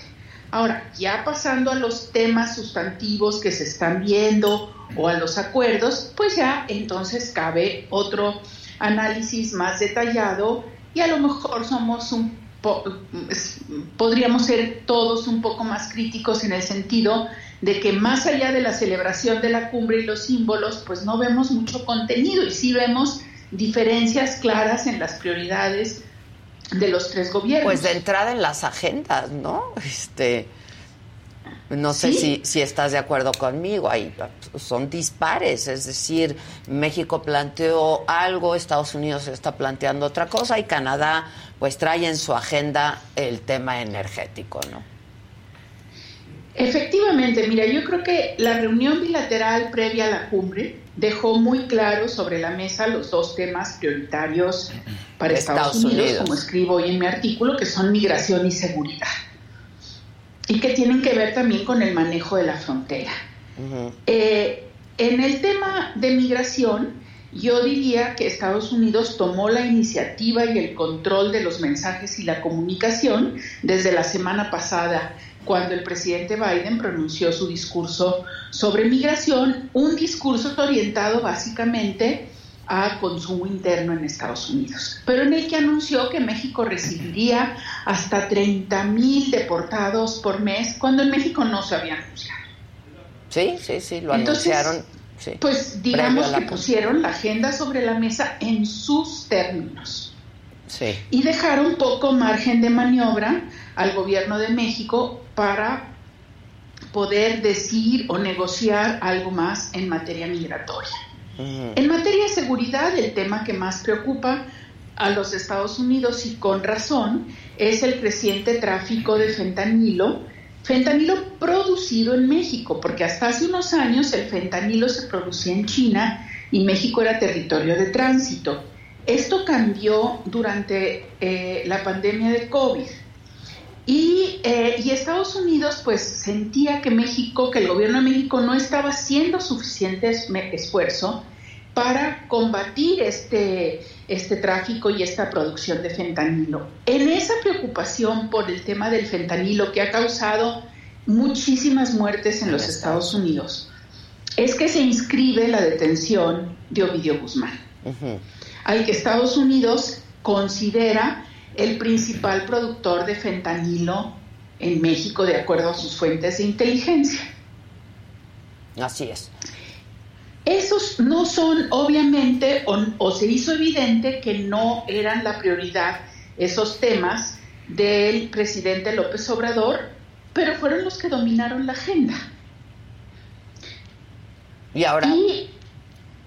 y ahora el presidente López Obrador dice: a ver, hay que lograr la integración del continente no se ha presentado una ocasión como la de ahora. Y yo creo que en ese sentido el presidente López Obrador tiene algo de razón. Es decir, al darse el COVID, al ver la dependencia de Estados Unidos y del continente americano de los de las cadenas de valor de China, de productos de China, pues es el momento de la relocalización de esas cadenas de valor, que en inglés le llaman nearshoring, ¿sí? a, hacia, hacia América del Norte y hacia todo el continente. Pero esa relocalización no se da nada más de buena voluntad. Esa, esa relocalización de cadenas de valor exige una serie de requisitos como la certidumbre jurídica, el Estado de Derecho, el respeto a los tratados, el acceso a energía de fuentes renovables, sustentable y a buenos precios, porque si no, pues la inversión no va a llegar. Y aquí tenemos otra diferencia de la que, que tú seguramente coincidirás conmigo. El presidente López Obrador quiere privilegiar la cooperación al desarrollo de gobierno a gobierno, recursos de gobierno a gobierno, como él hace con Sembrando Vida y Jóvenes Construyendo el Futuro. Y los Estados Unidos privilegian la inversión privada. Así es, sí, sin duda, sin duda. Ahora, este, esta cumbre se da justo, ¿no? En medio eh, de el diferendo por la política energética de México y el TEMEC. Esto es tema, ¿no? Y, y, y, y es tema para Canadá, ¿no? También, sobre todo. Mira, yo creo que es tema para Estados Unidos y Canadá. Pero yo creo que eh, Canadá fue el que llevó la voz cantante en esta ocasión, justamente para que no se acuse a Estados Unidos de intervencionismo en el tema de energía. Ahora, y vuelvo a lo mismo, no puede haber inversión privada y localización de, de cadenas de valor si no se resuelve el diferendo energético. Porque no tiene que ver con la soberanía de México y el capítulo 8 del TEMEC, como se ha argumentado lo que tiene que ver es con el respeto sobre todo al capítulo 2, al 14, que significa trato nacional para las empresas de México, Estados Unidos y Canadá por igual. Y Trudeau fue bastante claro en las declaraciones previas a la cumbre. Si no se resuelve el diferendo, pues seguirán adelante y significa que México eh, no podrá traer las inversiones extranjeras que pudieran llegar eh, en este momento. Y que son muy importantes, sin duda, ¿no? Oye, Marta, este, ¿cómo has visto hasta ahora? Eh, a, ver, las cumbres, eh, pues yo creo que sobre todo sirven para estos encuentros no personales en cuanto a, vamos, la química, ¿no? Entre los presidentes, este, estos encuentros, pues, de cerca, digamos, ¿no? Este, pero ¿cómo has visto hasta ahora? La verdad es que ha sido muy cordial, yo, este, ¿no? Muy amable, etcétera. Mira, yo creo que ha sido cordial y amable como debería de ser. Y amistosa, Porque no organizas una cumbre para que haya diferencias obvias, aunque ya las vimos durante la presidencia Trump, ¿te acuerdas de esa famosa cumbre del G7 en donde todos los demás se le, se le apiñaron un poco para reclamarle? Aquí no. Y yo creo que no, porque ha habido una intención muy clara del presidente Biden, que es un político muy hábil, de irse ganando la confianza del presidente López Obrador, y también una moderación relativa del discurso del presidente López Obrador y como escribo hoy en mi artículo en el Heraldo, pues es que a lo mejor ya se dio cuenta que el presidente Biden no era un presidente tan débil como muchos pensaban, como seguramente algunos de su círculo le decían. Fíjate, el día de hoy en el Financial Times, si quieres un diario neoliberal, pero un diario muy leído por todos los financieros, eh, Gideon Rachman, que es el principal analista internacional, dice que Biden va a ser uno de los grandes presidentes de, Estados, Unidos. Fíjate. Entonces, ha demostrado mucho más eficacia y más fortaleza de la que se suponía cuando ganó. Mientras que el Partido Republicano se está cayendo ahorita a pedazos, la figura de Trump también. Entonces, el presidente López Obrador, que también es un político muy hábil y muy intuitivo, pues yo creo que ya también percibió esto y sabe perfectamente bien que no puede entrar a la etapa final de su gobierno y a la campaña con un diferendo mayúsculo con los Estados Unidos. Sí, sin duda, sin duda. Este, son los tiempos políticos también de cada país y ahora pues muy muy importantes, ¿no? Este, ¿qué esperas de la cumbre? De pronto, a ver, el trabajo es previo y el trabajo es posterior. Pero ¿qué podemos esperar de esto, Marta, en resultados concretos, digamos? Pocos resultados concretos, algunos que ya sacó la Casa Blanca diciendo, bueno, ya se ha avanzado en un grupo de trabajo justamente para identificar los sectores prioritarios en la relocalización de cadenas de valor. Espero que los Estados Unidos han reiterado que México puede favorecerse de ciertas medidas de la legislación aprobada durante eh, en los últimos meses en Estados Unidos, básicamente eh, en toda la cuestión de semiconductores, de autos eléctricos, etcétera. Yo creo que las, yo lo que esperaría de esta cumbre es que el presidente López Obrador entienda mejor cuál es la perspectiva del presidente Biden y del primer ministro Trudeau y que ellos a su vez entiendan también la perspectiva del presidente López Obrador y den los tres a sus equipos las instrucciones de proceder en esos temas concretos, vehículos eléctricos, semiconductores, transición hacia fuentes renovables de energía y, eh, y eh, todo eso para fortalecer la competitividad de América del Norte. No veo factible que haya un compromiso de los Estados Unidos, ya lo dijo Biden ahorita, de, una, de un gran programa tipo Alianza del Progreso para todo el continente. Pero sí veo factible el fortalecimiento de la región de América del Norte y a partir de, ese, de ese fortalecimiento de esa región, que empiece a jalar al resto del continente. Lo más sencillo va a ser Centroamérica y el Caribe América del Sur no, porque tiene una dinámica comercial y de inversiones totalmente diferente, en donde China ya es su socio principal. Ahora, eh, ayer hubo un reclamo por parte del presidente López Obrador al presidente Biden en el sentido de que, eh, pues, el único que, que, debería determinar eh, Estados Unidos con el abandono a Latinoamérica, ¿no? Mira, a mí ese reclamo me pareció eh, lo puedo entender, pero no lo comparto. Porque por un lado dices, dice el presidente López Obrador, no queremos que Estados Unidos intervenga, que no sea injerencista. Y por otro lado, oye, Estados Unidos tiene abandonada la región. Y la respuesta del presidente Biden es, no la tenemos abandonada, pero Estados Unidos tiene compromisos en todas las regiones y lo que hay que hacer para desarrollarse no es necesariamente solo dinero, sino crear las instituciones democráticas que se necesitan para el desarrollo. Sí, la, respuesta de Biden fue muy categórica. Sí, dos visiones diferentes. Por eso eh, me, me, pregunto, siendo tan estas visiones tan dispares, tan distintas, ¿cómo se puede integrar a, América, ¿no? O, o, por lo menos América del Norte. Mira, fortalecer sí, porque ya estamos integrados en muchas áreas. Okay. En el sector automotriz, en el sector electrónico, en, en, eh, en fin, en el sector agroalimentario.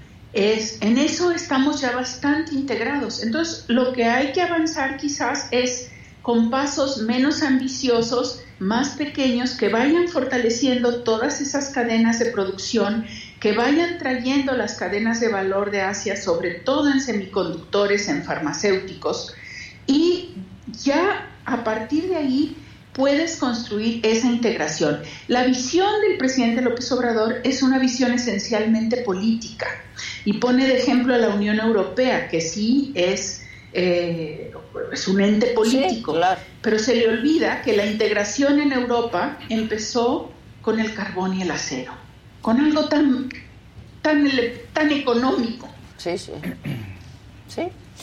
Bueno, pues estaremos atentos, Marta, y si me permites, pues también lo estaremos comentando ahora en los próximos días, porque sin duda, pues es el tema aquí en nuestro país. Estaba yo revisando ayer justo algunas otras cadenas, ¿no? Estadounidenses de noticias, etcétera, no ocupó gran espacio la visita de Biden a México, ¿no? No, no es un tema prioritario en la agenda estadounidense en este momento porque vimos la dificultad que tuvieron para elegir al nuevo presidente de la Cámara de Representantes y ya están preparando pues lo que será la agenda legislativa próxima y obviamente les sigue preocupando de manera prioritaria eh, eh, la situación en Ucrania y ahora en Irán, ¿no? Con estas ejecuciones verdaderamente que, que son totalmente condenables y, ayer, ayer apenas, pues eh, el terrible ataque a las instituciones de Brasil, que por cierto el comunicado conjunto de México, Estados Unidos y Canadá, creo que es uno de los temas que hay que destacar de la cumbre. Sin duda. Marta, te mando un gran abrazo. Muchas gracias. Igualmente, Nos Adela. escuchamos Hasta luego, pronto, si me a ti y a tu permites. auditorio. Gracias, muchas gracias. Hasta luego. Gracias. Pues venga con lo macabrón de la cumbre. Vamos a echarlo. Venga.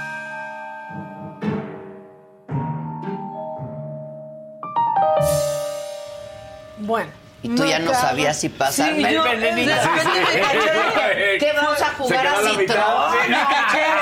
Oye, no hemos jugado a Citrón. No hemos jugado a Citrón. Luego vamos a A jugar Citrón. una Citrón. Sí. Fandango, sango, sango. Ojalá en la cumbre jueguen. Exacto. una Ay, si se pusieron a jugar ahí a los botones en la Sí.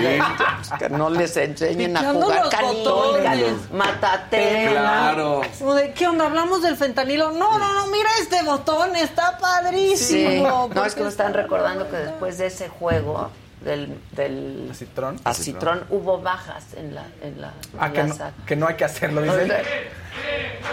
Ay, ¿qué? Híjole. que juguemos, ¿Cuándo fue el juego de la Citrón? Porque no me acuerdo. En el Heraldo, ¿no te acuerdas? Ay, que jugamos en las en San, San Miguel, de. Allende, estuvo divertidísimo. Mira, nada más. ¿Fuiste?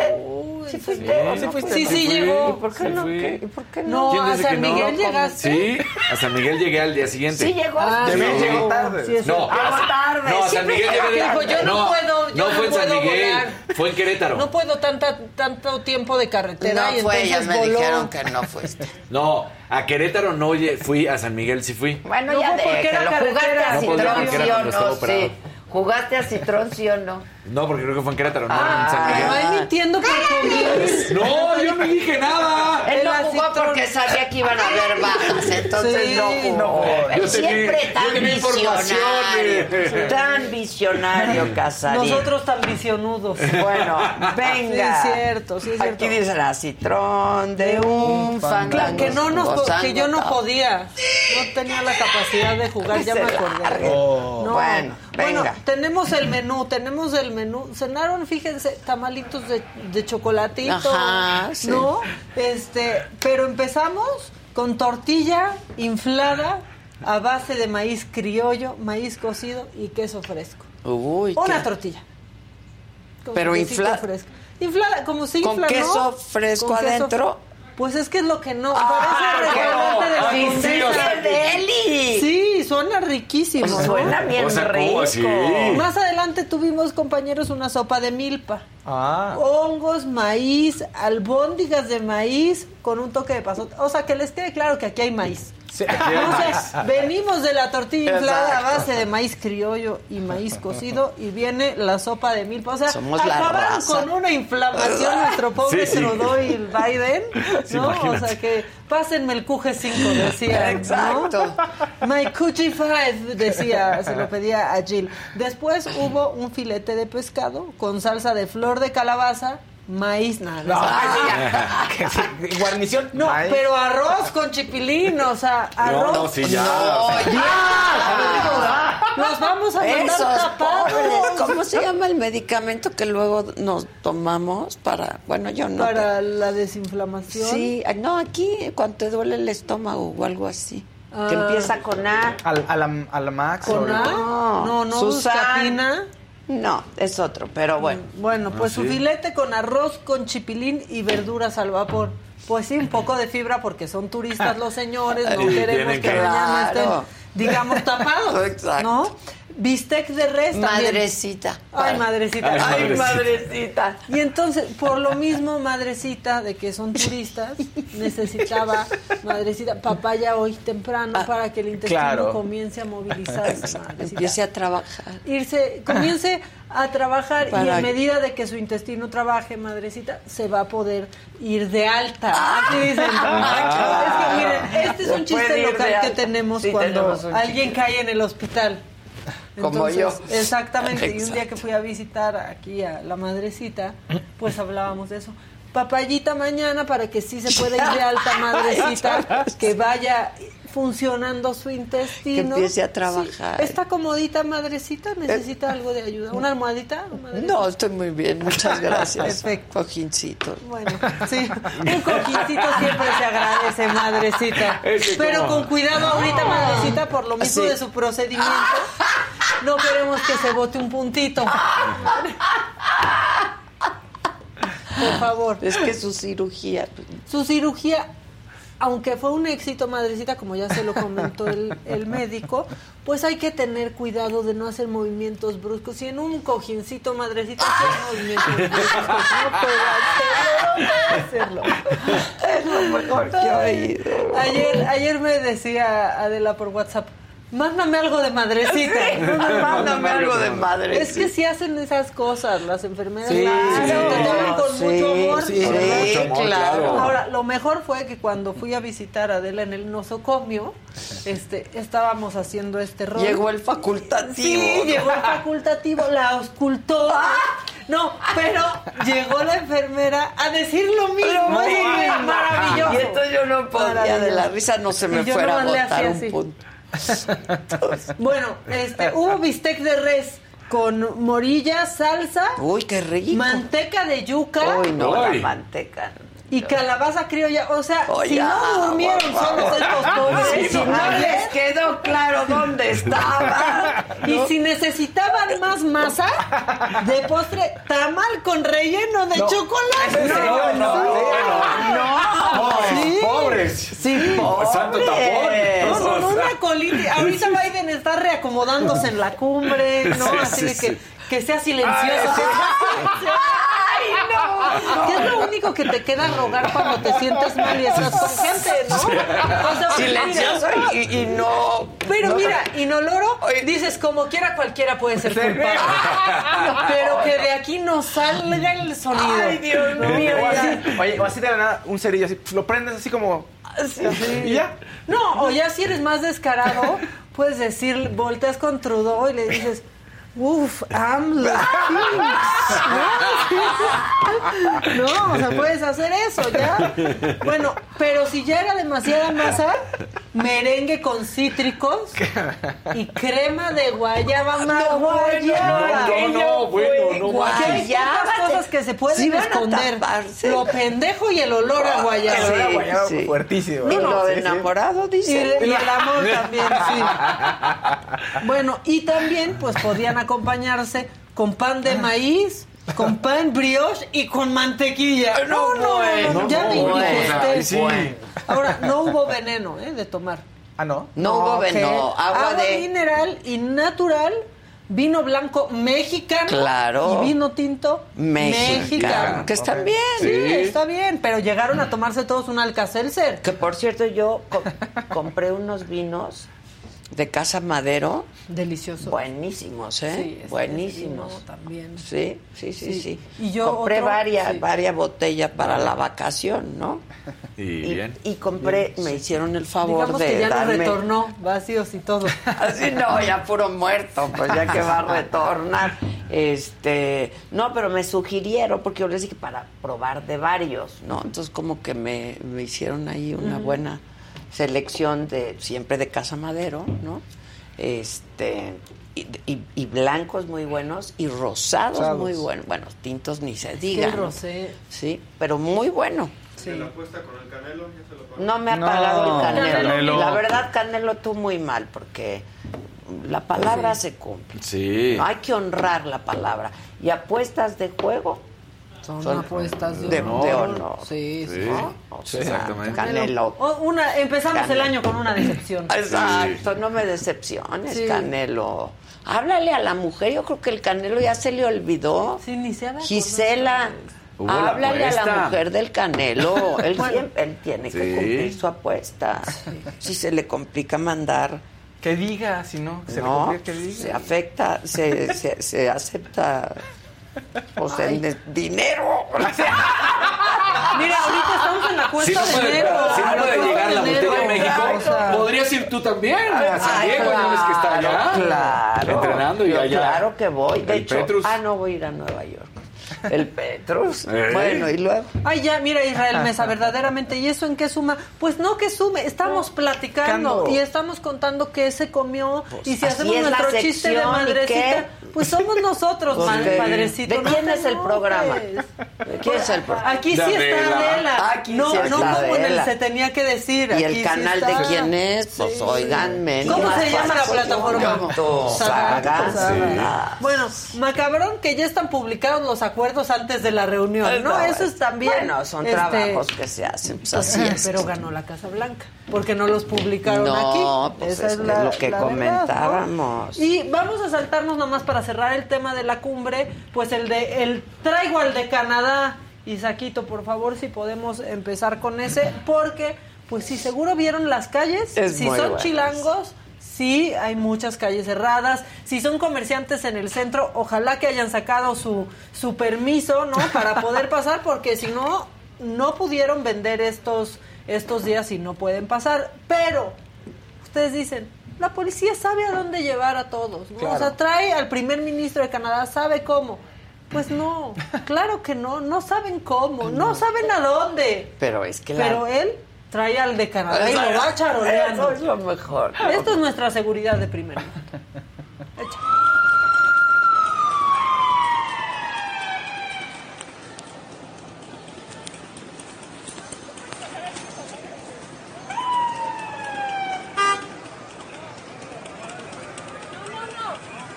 Vaya a dar vuelta, traigo de Canadá, ¿cómo no?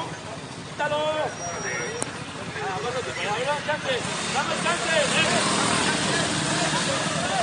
Esta es la de Canadá. Oye, traigo de Canadá. No, voy al barrio. Voy al barrio. Voy a, voy a un evento. ¿Por dónde paso? A ver, pues, déjame preguntar lo que sea sobre esto.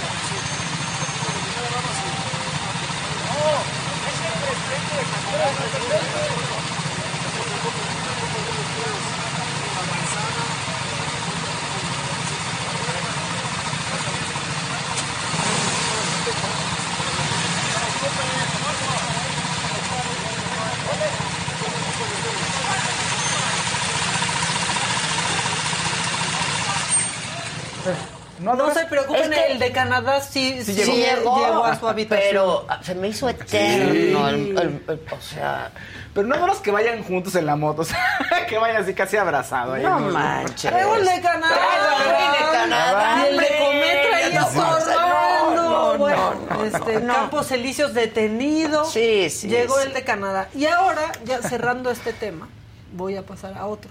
Yo desde aquí, la verdad, toda nuestra solidaridad con la pobre jefa de gobierno teniendo problemas en el metro. Pues sí. Porque así están los de la 4T. La solidaridad es con la jefa de gobierno y, Y no, no con, con las la víctimas Claro. y los afectados. Entonces, que pues lo sí. dijo desde ayer el presidente. Mi solidaridad con la jefa de gobierno. No. Pero no, pues tengo que dicen el nombre de la solidaridad, víctima pues, sí. y su familia. Y con ¿no? los que resultaron Y luego sale- lesionados, y luego sale pidiendo en un Twitter- Había gente prensada. Que no politicen la tragedia, saliendo a los pedir que la eso. politizan Los que la primero, ¿no? Sí, y no, nuestra no. solidaridad, porque a ver, pues uno como quiera, ¿no? Pero ella quiere ser presidenta, o sea, el agravio sí es mayor para ella, va a perder todo un país. Bueno, mientras todos se solidarizan con la jefa de gobierno, en la estación Nezahualcóyotl de la línea B del metro, esta imagen. Hecha.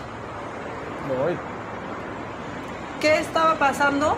Aparentemente se cayó un tubo a las vías y provocó todo este desastre. Pues es que la gente ya está asustada, Claro. ¿sabes? Es lo que te iba a decir, O son sea, Mira, menores, tú te pero al, al metro para ir a trabajar, para ir a casa de tus Sí, papás, para lo que sea. Y llegar con vida. Ahora otro más que se suma a tus temores Sí, de salir o sea, de dices, casa. Ahora ya ¿no? tienes que hablar de mamá, te quise mucho, voy al metro. Voy Ajá. al metro, cualquier cosa. No, no, ya fuera de en broma. serio esto es tristísimo. cosa tristísima. Y bueno, eso en la línea B. Pero en la línea 7, la que va de Barranca del Muerto a El Rosario. Ah, sí, uy. Ahí qué pasó? También pasó algo. Pobre jefa de gobierno, en serio estamos contigo por esta difícil situación que estás enfrentando ahí. Pero no te preocupes, ¿No? Claudia, shh, Ahí está también- por todas partes. Como que algo se estaba quemando ahí también, sí, ¿no? también ahí no está claro el motivo, pero había humo. ¿Por qué tiene que haber humo en el metro y por qué aparte no sabemos qué está pasando? A mí ya van dos veces que en esa línea me se detiene y humo. Sí, va dos veces. Y nadie te dice de dónde No, viene el humo no, o qué está pasando no y de esperas que no Ahora, explote algo, que no sea tóxico. A ver, yo creo que Claudia, o sea, la gente ya tiene miedo, ¿sabes? Ya han sido varios incidentes Sí. pequeños, medianos y mayores, ¿no? Claudia debe salir a decir, esténse tranquilos, se le está dando mantenimiento constante al metro, ¿sabes? Algo, no Pues sé. Algo. lo que pasa es que como no se le está dando Pues por mantenimiento eso, pero constante. o se le va a dar o Ahora, algo. Pero, Sí pues, salió si se gastó Claudia. la lana en los anuncios, ¿cómo le va a hacer para...? Sí salió Claudia a decir esténse tranquilos. No que el metro va a estar bien, sino esténse tranquilos, no voy a salir ahorita. ¿Ah, sí? Dijo esa Sí. declaración, No, me quiero bueno. arrancar el pelo, quedarme pelona, morirme y volver a nacer en otra ciudad. Dios mío. No, no te pierdas Sobre, eh, el sábado usted estaba de gira en Michoacán y tuvo que regresar de emergencia, incluso nos enteramos que fue en helicóptero. Sí, así a fue. estas alturas, doctora, ¿está evaluando cancelar las salidas? Pues ni siquiera estoy pensando en eso en este momento. Por supuesto que estoy dedicada 100% del tiempo para los trabajos de la ciudad y además pues atendiendo este tema del metro. ¿En su agenda próxima tiene salidas todavía a otros? En este momento no, pero ya en todo caso lo informaría. Y mi última pregunta. ¿Cómo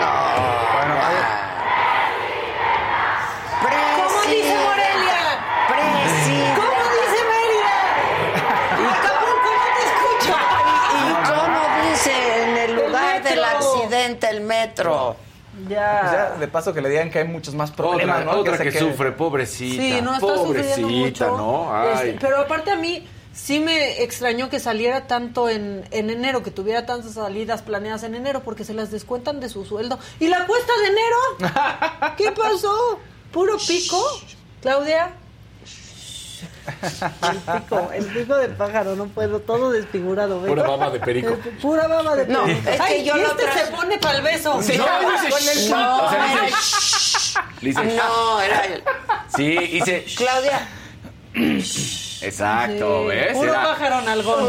Puro No, yo traje a mi. nalgón. ¿Es pato o es pollo? ¿Es, es pato? Es pato. Es algo, ¿no? ¿Es Es pato o es pollo? ¿Es pollo? Es pollo. ¿Es pollo? Eh, no, es pato, no, sí, es es pato. Yo lo traje de regalo justo, como dice, como dice ¿Sabes Morelia. ¿Cómo dice ¿Cómo Morelia? dice Morelia? Presi. ¿Y cómo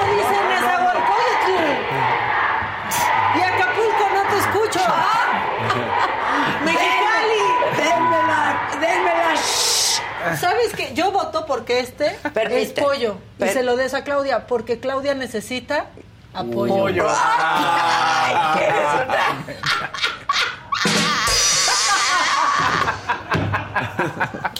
Claudia te lo mando. ¿Qué mándenselo. necesita? ¿A quién- ¿A quién necesita, Claudia? Ah, pollo. Claudia ¿Eh? necesita a Pollo. pollo. Por favor. Le voy a mandar un pollo, ¿te Sí, parece? Sí. Para- y dile, Claudia, toda mi solidar- solidaridad, Solidaridad para que necesitas un apoyo. a- apoyo. Ah, Necesitas apoyo. necesitas. Pollo. Ah, Pues sí. Hay que Estamos bien ayudarla, todos pendejas ella. Oiga, pero Oye, imagínate. O sea, a- a- en, Ya hablando en serio. en lo que tiene. Ya fuera de. O sea, que pase ahora algo con el teleférico. No, O sea, cállate. es que ahí- No, no, no, no, lo decíamos ayer. o Sí. sea, Se han O sea, quedado suspendidos no. por horas con el Y cablebús. se ha de sentir, si llega el airecito, se ha de sentir bien padre estar ahí No, arriba. eh. volvemos a lo O sea, mismo, ¿no? Te- ahorita yo no me subiría. No. No, no, no. Uy, Ahí se ve, no. Damar ya hizo corajes. Aunque se burlen, tiene más apoyo y reputación que Adela y Maca. Pues si eso Ah, no está en discusión. pues, no manches, yo no quiero ser presidenta ni Sí, de ¿quién mi- se prendió? Y se ¡Eh! ¡Sí necesita Claro. apoyo! ¡Claro! Sí necesita apoyo. Claro. Si quien más necesita apoyo se lo lo mandamos, por favor. Sí, yo porque pensé que era pato, pero ok, ya, es pollo. pollo. Porque, eh, ¿es robo? No, No, es plagio. plagio. ¿Es plagio? No, no, no, no, es robo, es es robo. robo. ¿Es pollo? Es robo. Es robo. Es pollo, Es robo.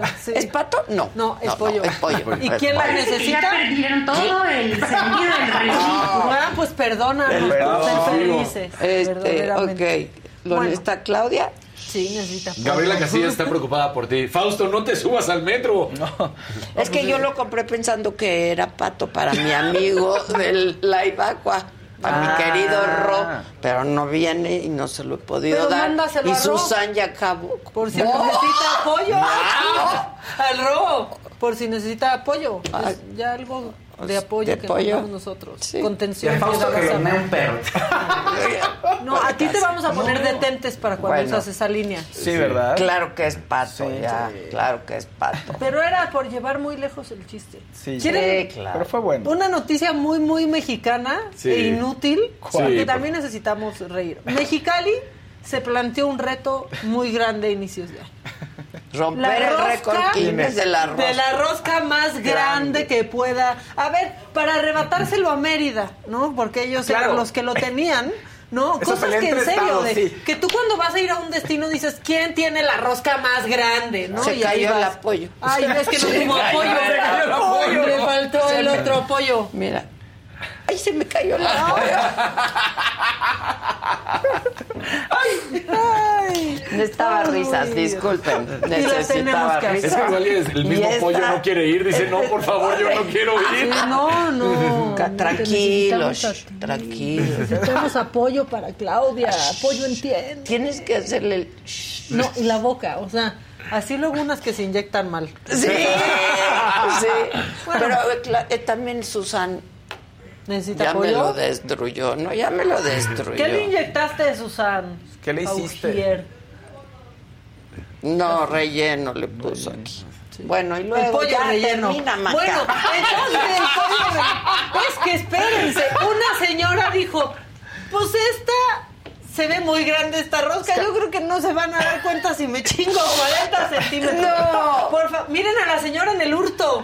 ¡Órale! Ya- Ojalá los problemas de México ¿Ah, fueran sí? por no no, por robo. Oye, Y ya no se cumplió el récord. No, pues ya todos así, ya ganamos. No, no, no, momento. No, le falta un 40 cacho. centímetros. Pero sí llegaron, Ah, sí bueno. llegaron al récord importantísimo, Mira, ya ¿qué entraron a los anales de la historia, pero la señora, ojalá le toque el muñequito, señora. Sí, señora. Nomás por andar este hurtando lo que no es suyo. Sí, sí, sí. Pero ahí está la señora. ¿Se, se plagió algo? No, Robo, robo. Robo, robo. Bueno, y ahora, este, yo sí les tengo que decir que el que anda muy realista es el PRI en Michoacán, porque ellos como que parece que dijeron, ¿puedo ganar elecciones? No. ¿Puedo enseñarle a la gente a abrir caguamas? Sí. Por favor, video. ¿Cómo se abre una caguama estilo Uruapan?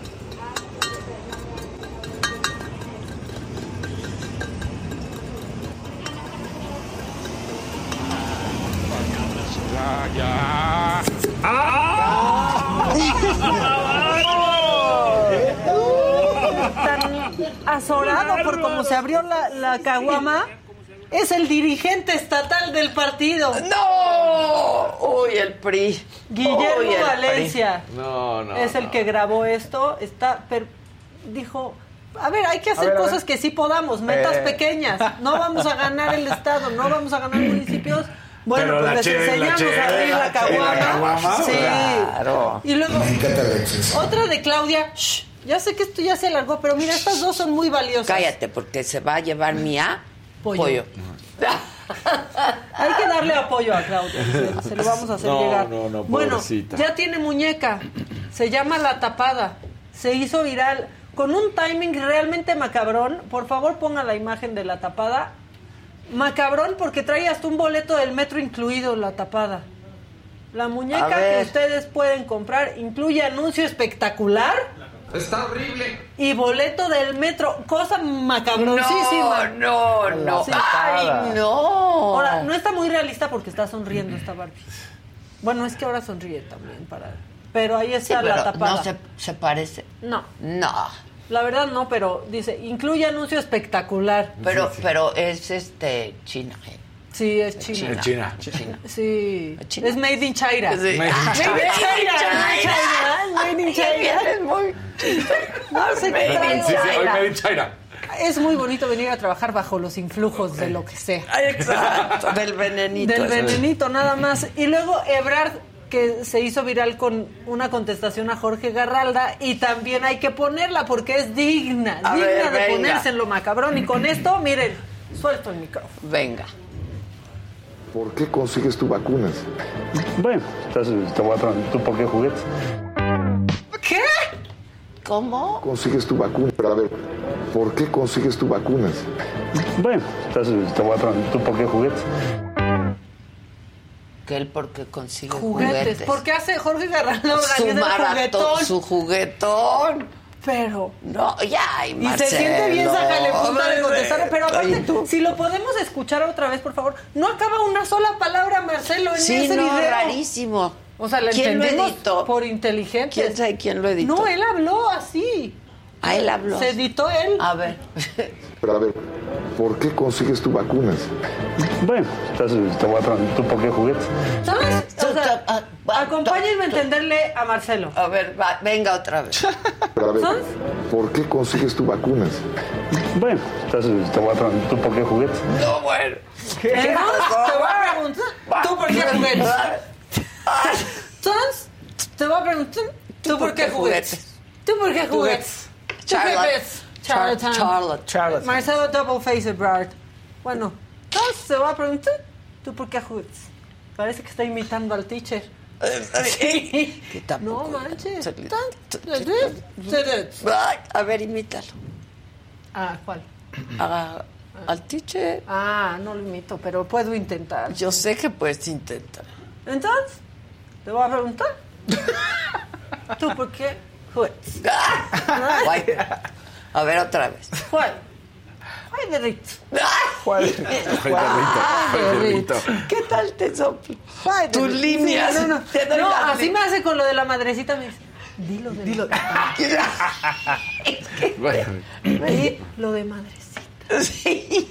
Pues ya lo tenemos armado porque así somos. ¿Y qué? Somos la Telman Luis. la saga, y sopórtenlo. Hasta el final, fíjense. Sí, punto. Mira, hay un bueno, que te va a dar mucho gusto. A ver, venga. De Magali López. ¿Qué dice mi Adela, querida? qué felicidad ver que ya estás de regreso. No cabe duda que este programa y tú son una motivación para brindar una sonrisa. Ay, qué Abrazos. bueno, muchas gracias. Oye, aquí a, la, a la gente que estaba clavada con lo de, no, New York, Marifé, todo, sí, al final sí se reconcilian, al final se dan abrazo y, y quedan como hermanas. Entonces, ¿Ah, pa' sí? que- sí, la- vamos, el, el meollo principal es que estaban peleando, se agarraron, pero después se dan un abra- el abrazo de acá atento. No, ya, y luego ya pasa eso. O sea, seguro ya hasta se siguen en Twitter y uno se queda peleado. Sí, exactamente. Entonces, ya, para que la gente le baje, porque están, no, es que entonces no. Al final ellas se reconciliaron y seguramente ya no van a volver a representar un número así en su vida. ¿eh? Tenemos- A mí me si dio- ponen la foto, quieren poner la Hay foto. otro clip que anda circulando por ahí que vi que dice New York. A ver, a ver, a ver. Yo tengo a- a- algo así como, algo así como, ¿no? Es que la New York está muy chistosa. Este, la gente que me tira hate a mí, pues son haters, claro. ¿no? Pero salen mis fans, ¿no? Y entonces esos fans le tiran hate a hater. mis haters. Y entonces ellos que son haters también. Una cosa Claro. así rarísima. Una gran disertación. Gran, Claro, gran claro. disertación. Qué silogismo aquel. ¿no? Un gran silogismo. Claro, ¿qué pasó? No, no, no. no. Y al si final, tú pues, me todo- das y yo te doy, no tan chingada, pues sí. Pues al final todos somos haters. Exacto. Sí, ah, pues mira, ahí está el abrazo. Ay, Toñita, Mira, mira. Hermanas, hermanas. La, la única que- o la única persona que intentó Mira. estaba muy desesperada por hacer algo. abrazo de ¿eh? amor, mira Ay, ese. cuéntenme eso. Nomás nos emocionamos. Gisela, ven a contar esa parte. Gisela, ya te dije que te hagas tu programa de chismes. Ven. Que te dejen ahí en. Se tenía que Algunas se decir. dieron un abrazo, tan amigas como siempre. ¿Pero ¿Sí? qué se ¿Hablaron? dijeron ¿Qué se o qué? Eso Se fue halagaron. fuera ¿Se del aire. halagaron? ¿Sé qué? Se halagaron. Después de todo el pleito. Y entonces, y entonces Reconciliación, ya serán las dos amigas. son un personaje. Vamos a leer. Claro, que serán los dos un personaje. Claro, vamos a leer ahora a Marifer Centeno. Sí, vamos a analizarla. Miren, pónganme la, la imagen del abrazo. Exacto, vamos a analizar. Marifer, tú lo que querías era un abrazo. Tú lo que querías era hacerte Marifer está cerrando famoso. los ojos en señal de que le llega al alma este abrazo, pero Exacto. la agarra por el cuello en señal de que, la Que la quiere ahorcar. Sí. Claro, claro. Análisis, el análisis. La Niurka divertidísima. com- Y la Toñita, la Toñita. se suma al abrazo, ¿no? Toñita de hay que estar juntas para siempre, ¿no? Todos Así. somos amigas. Sí. Y Ay, Sebastián sigue sin pararse Sí. de la silla, porque ahí se le ve el bracito Sí, no. Sebas. Estaba muy divertido con lo que pasaba. Y no, ahorita sí se sentía como con angustiada. A ver, espérense, como que se quería parar. Y Y... Buitrón ahí nomás caminando Sí. como de que ya que se abracen yo quiero hacer pipí. Ya, ya, llevo Ya, ya, ¿no? pelea. O sea, Ya nomás. Bueno, ya. Sí, ya, no, pues sí. Por eso ¿Quién llegó? Entonces, tú también juguetes. Tú- Bueno, Tú también bueno, juguetes. bueno, bueno. Ay, ay, ay. Ay. ¿Qué? ¿Ya nos vamos? Hay abogados. ¿Hay ¿no? abogados? ¿Sí hay ¿Qué? abogados o no? ¿Por quién viene? Estamos esperando a Ilan Katz, pero estamos también ya por ir al resumen. ¿Sí va a venir? Sí. ¿Sí va a venir? Sí. Sí, Eso dijo. sí. Bueno, ¿qué dice la Hay un verdecito de Agustín Zambrano. Saludos desde Columbus, Ohio. Mi cumpleaños es el 15 de enero y pienso hacer mi temática de la saga. ¡Eso! Ay, no les conté o sí les No. conté. No, ¿qué? Tú estabas. ¿Cómo? Pero Cuando Pero fuimos, no. espérame. Sí, no. No. Tú, yo creo no. No llegaste, no llegaste, no llegaste. No te dejaron subir al avión. No, no me Cierto. acuerdo dónde no. estábamos, que fuimos ¿En a Guanajuato? la tiendita de una chava, ¿te acuerdas? Y que llegó y nos dijo que hizo su temática de Adela. Fue en Guanajuato en el Guanajuato. Cervantino. Yo sí estaba y tú también Sí. estabas. Tú pero estabas. No sé si Sí, viste sí, eso. Pero no sé si oíste eso, porque Eso no lo llegó a la salida del, del, Del, tea- del teatro. en un museo. En el Era, Museo de era cuando. ¿no? Ah, en el Museo Era Cervantes. Cuando me regalaste mi Estábamos viendo. Otro. la bolsa que le encantó. Exacto. Ahí. Ahí, sí, me regalaste mi Quijotito. ¿no? Exactamente. Entonces, este, llegó una chava y me dijo, mira, mira. Sí, el sombrerito que se caía. Ahí está en mi escritorio. La chava llegó y dijo que, y nos enseñó fotos y todo, que había hecho su fiesta de cumpleaños temática Adela. Adela. Y Si no la todas saga Adela. fueron de Adela. Ah. Muy chistosa, te mando besos desde Y aquí. tú tienes nuestro apoyo. Sí. Todo el Tienes- mundo tiene apoyo. Tienes apoyo. Sí, todo el mundo tiene apoyo hoy. Te doy apoyo. Sí. Apoyo. Ya se va a hacer un personaje de la saga. Claro. ya se Apoyo. quedó aquí porque Ro de la Ibacua nunca quiso venir a por él. Ah. Ahí se cayó el Él no apoyo. necesita apoyo. Y no, No, tiene apoyo. apoyo. Fíjate la ironía. Se cae más. porque no tiene apoyo. No tiene apoyo, sí. Pollo. No necesita apoyo. Pollo John. No. Bueno, a ver, este martes y miércoles, bueno, hoy no hubo mañanera. Yo sentía un silencio en casa. ¿no? Sí, Yo dije, ¿por qué ando de buenas todavía? No hubo mañanera hoy, no va a haber mañanera mañana tampoco por las actividades de la cumbre de líderes de América del Norte. Ayer eh, fue la reunión bilateral entre los presidentes de México y Estados Unidos, hemos estado hablando de ello, eh, Andrés Manuel López Obrador y Joe Biden. Hoy una y media, son las once, una y media de la tarde va a dar inicio esta ya primera reunión trilateral. Llegó ayer el de Canadá, logró llegar al- el de Canadá, Justin Trudeau, el primer ministro de Canadá. En otros temas, luego del choque del sábado entre dos trenes en el metro, eh, que dejó a una joven muerta y 106 heridos. A las siete y media de la mañana fue finalmente reabierto este tramo de las estaciones Tlatelolco a Indios Verdes, que había estado cerrado. Y la Fiscalía Capitalina tiene una carpeta para investigar cuáles fueron las causas y los posibles responsables de esta tragedia.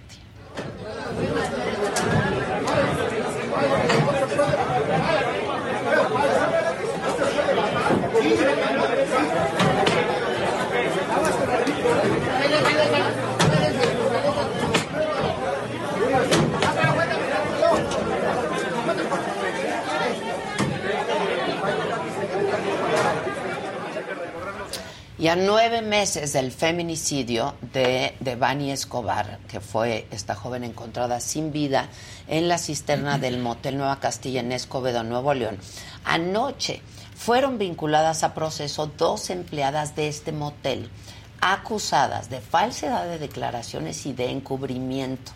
Sin embargo, Ana Luisa N. y Elidia Yurit N. van a llevar su proceso en libertad porque el juez les impuso como medida cautelar ir a firmar cada mes y no poder salir del Estado en los próximos tres meses. De alguna manera vemos una luz al final del camino nosotros.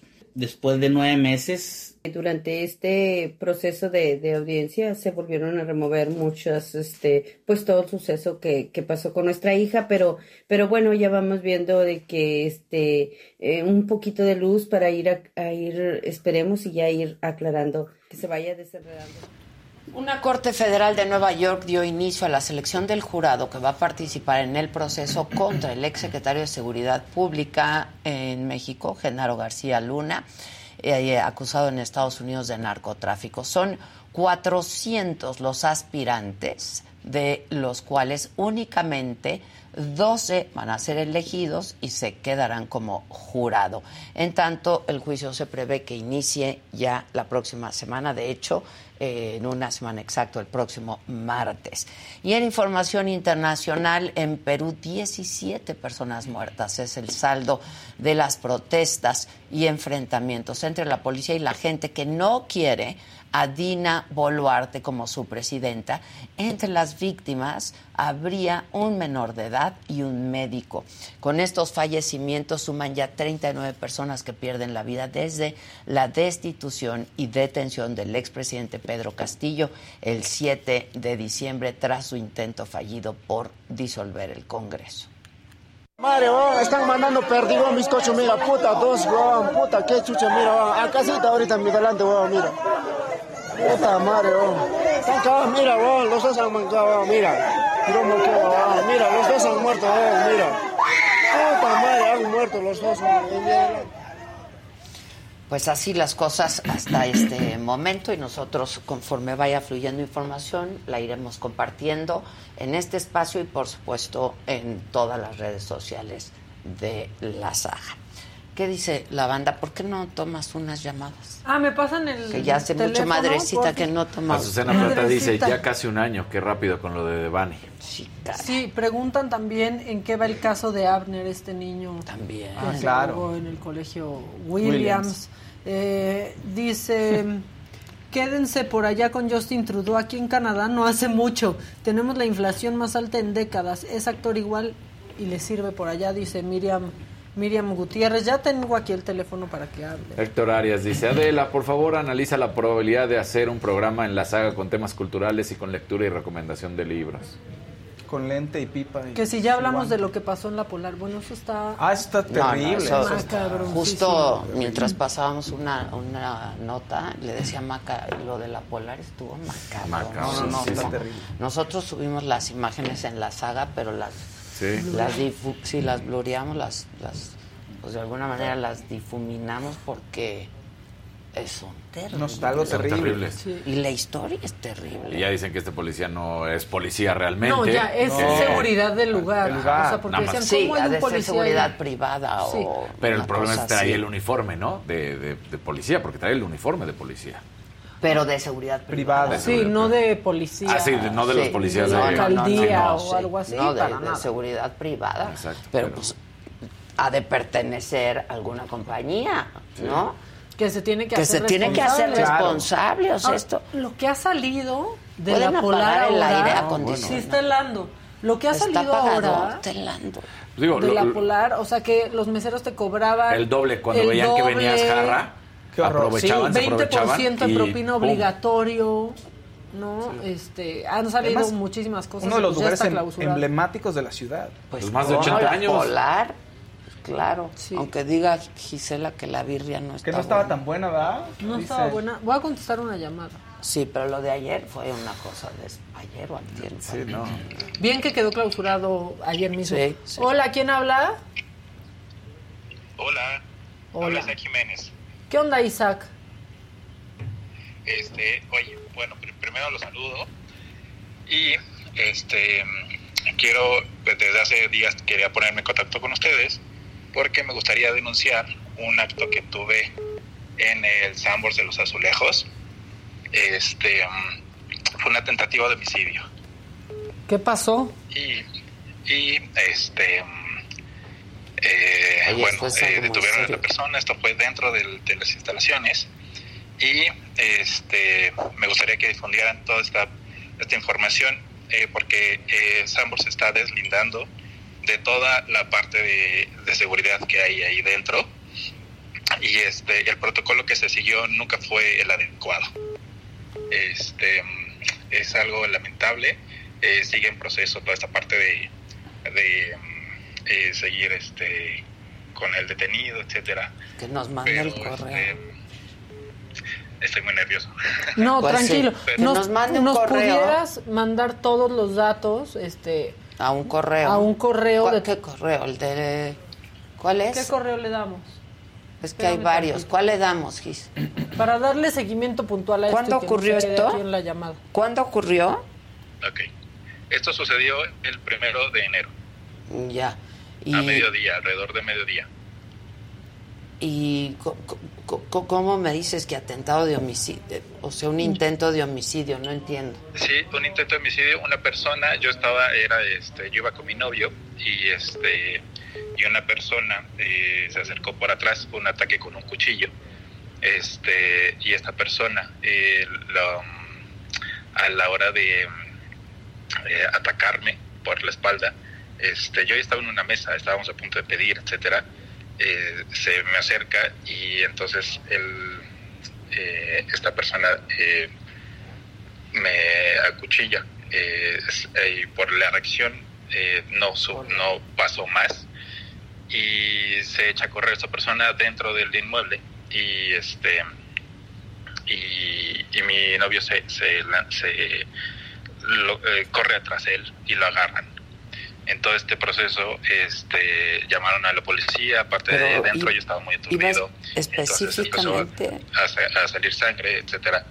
Y la persona que nos auxilia de primera instancia fue una mesera. Entonces, este el protocolo, les repito, de seguridad, que es lo que yo estoy denunciando y, que, queriendo como esclarecer, es que Sambors nunca eh, actuó de la manera oportuna.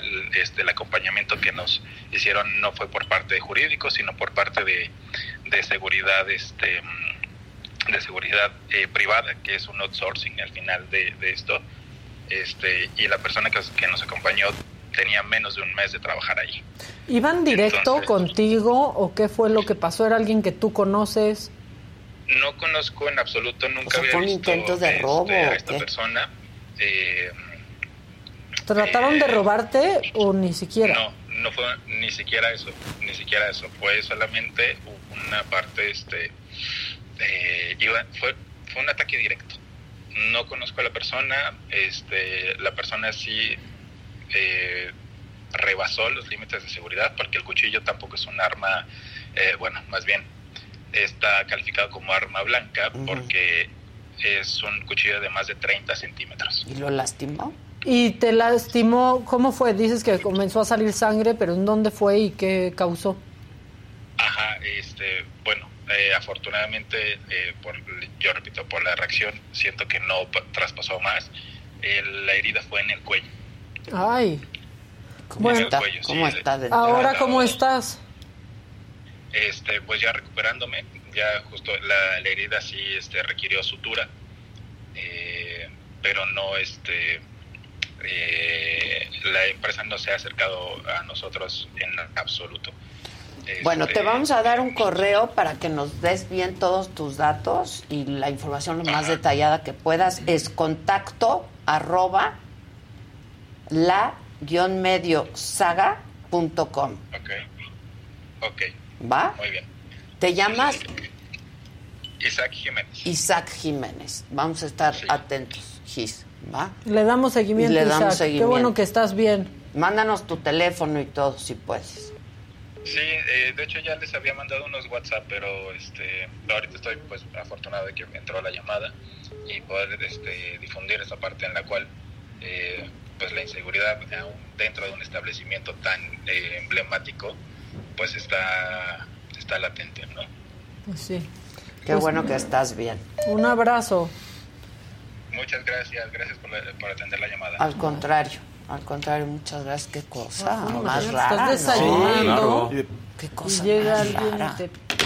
Te clava ahí. Pues yo creo que pues, Podemos especular. Sanborn Sí. debe de, de saber qué fue lo que pasó, ¿no? Sí. ¿no? Y me dicen que hay videos en TikTok, entonces Ah, ¿sí? que, nos lo, que nos lo mande también Isaac para tenerlo y Sí, por favor. Por- a este mismo teléfono, si nos mandas los videos, ya los Sí. podemos ver y ya vemos que cómo podemos apoy- apoyarte.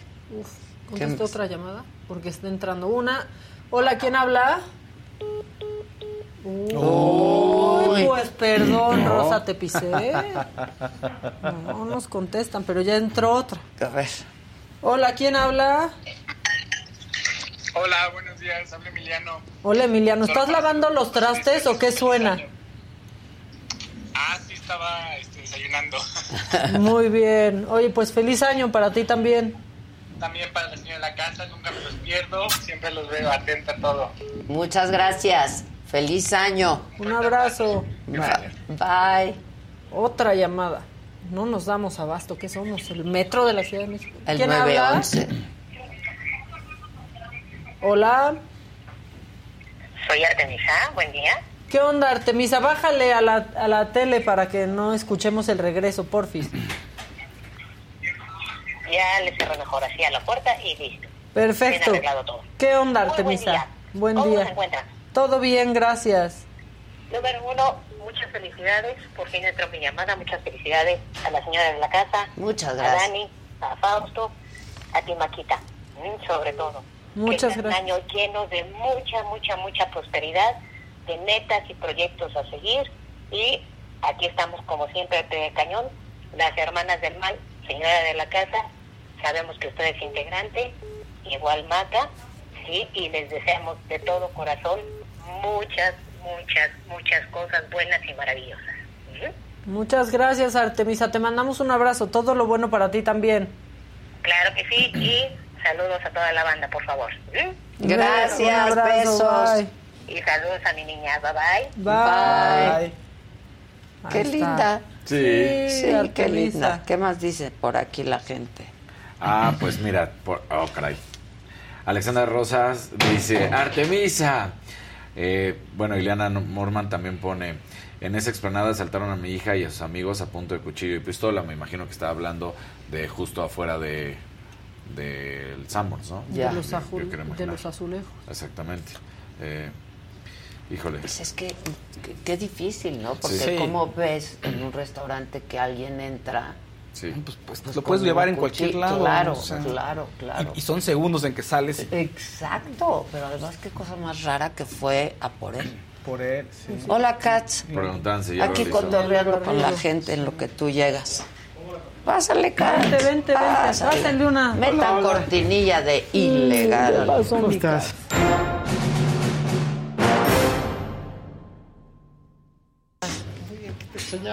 Yo también. Hola. ¿Qué pasa? ¿Cómo estás? Muy bien, ¿y ¿Qué tú? ¿Qué onda? ¿Cómo estás? Todo bien, todo bien, ¿qué me ¿Cómo cuentas? estás? eh?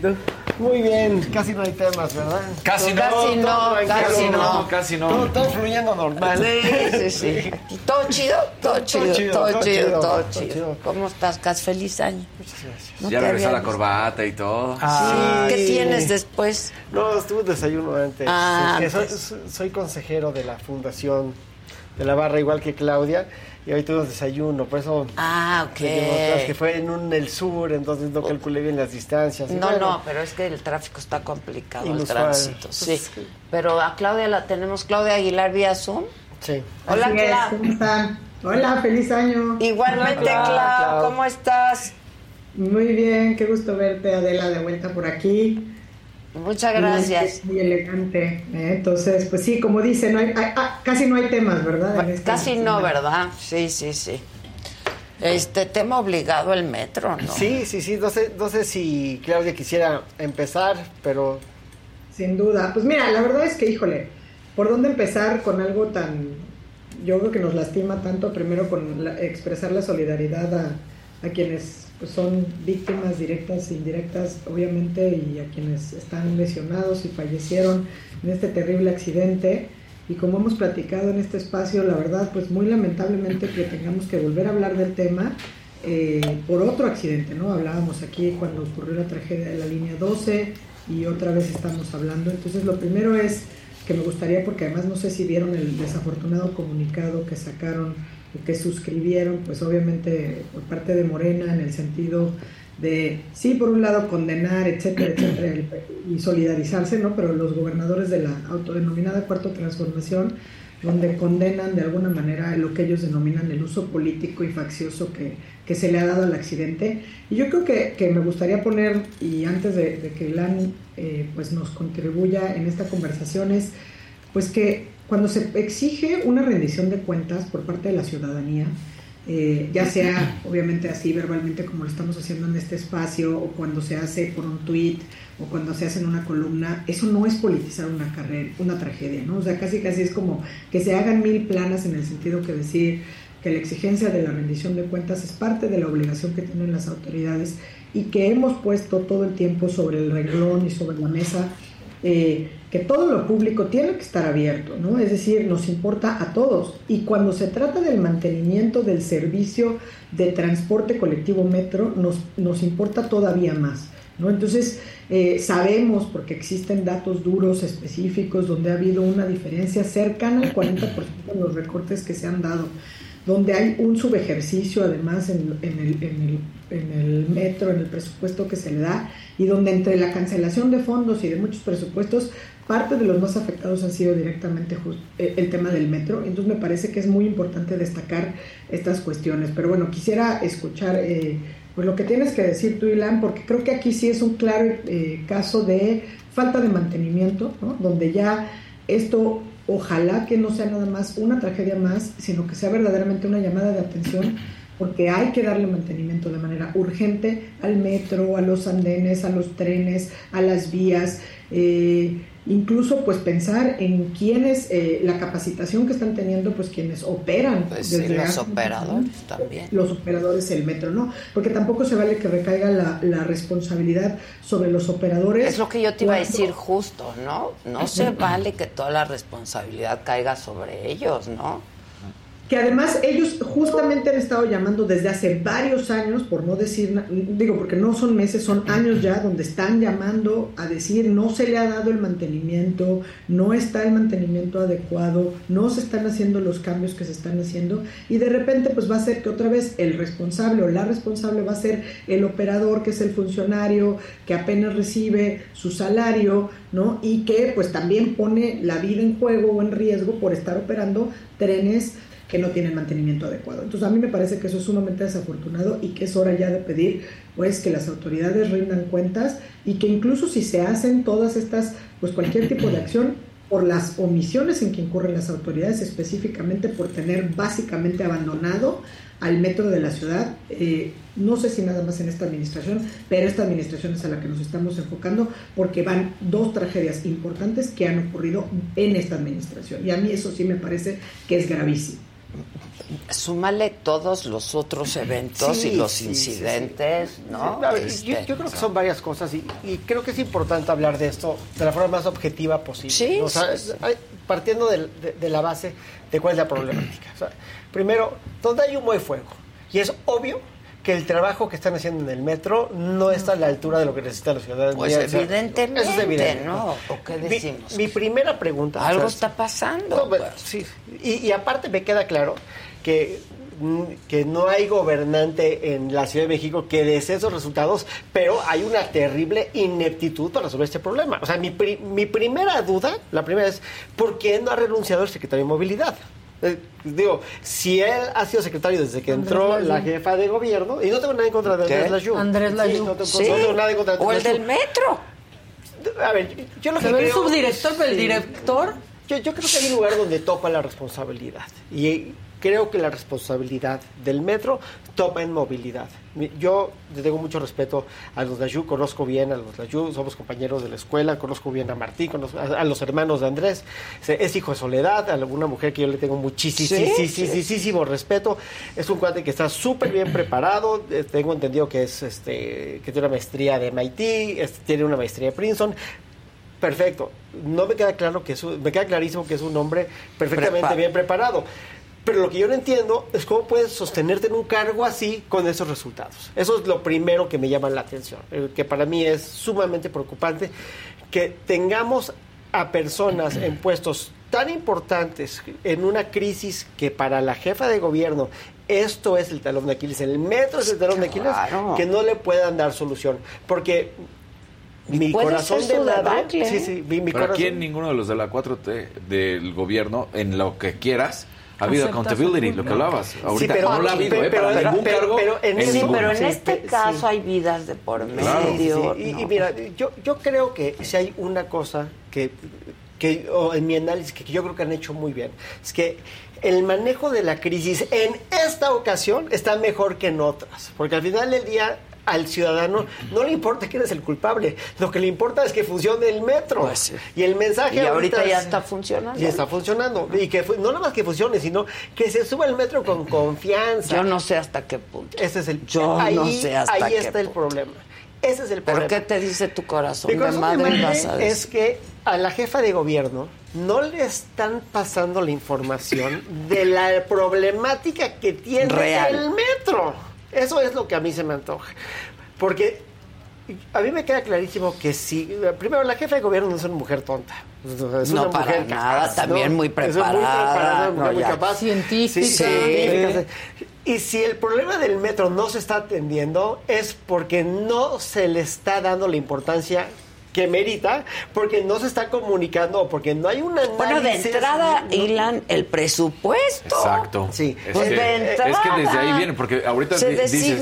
Sí. Eh, la nota hoy del Reforma, de la declaración de Laura Ballesteros, es que pues no le podemos exigir, eh, digo, palabras más, palabras menos, al gobierno de la Ciudad de México que atienda el metro si el fideicomiso que existía para suministrar el metro Claro, ya no lo- existe. que ya dijeron que era para otra cosa. Callito. Claro. Tú eres el director Sí. del metro y dices, tengo que hacer maravillas con 19 millones de pesos.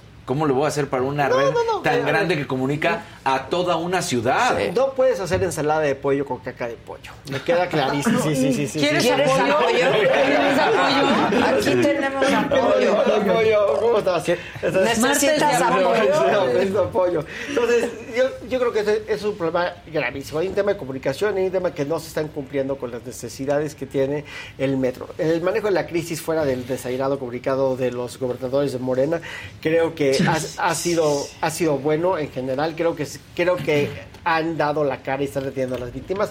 Pero el problema es cómo van a resolver la situación del metro. Yo no quiero, yo como ciudadano de la Ciudad de México, yo no quiero ver a funcionarios en la cárcel. Yo lo que quiero ver Es que la funcione. movilidad de la Ciudad de México sea de la altura pues de las necesidades de la ciudadanía y eso es importante. Aparte, una cosa que para mí es fundamental es que si realmente, si realmente la retórica es primero los pobres, pues lo que necesitan los pobres es el metro. O sea, Sí, digo, claro. la movilidad es lo que saca a una persona de pues un de- para decirlo de una forma muy sencilla del gueto no o sea si yo me puedo mover de Chimalhuacán puedes salir de tu núcleo de, sí, de, de Iztapalapa de Nezal, si yo me puedo mover entonces puedo tener el mundo a mi alcance puedo disfrutar de la cultura puedo llegar a trabajar puedo ir a los museos yo puedo gozar de una ciudad si me puedo mover y si no me puedo mover pues entonces no hay dinero ¿de qué me sirve el dinero si no puedo llegar al hospital?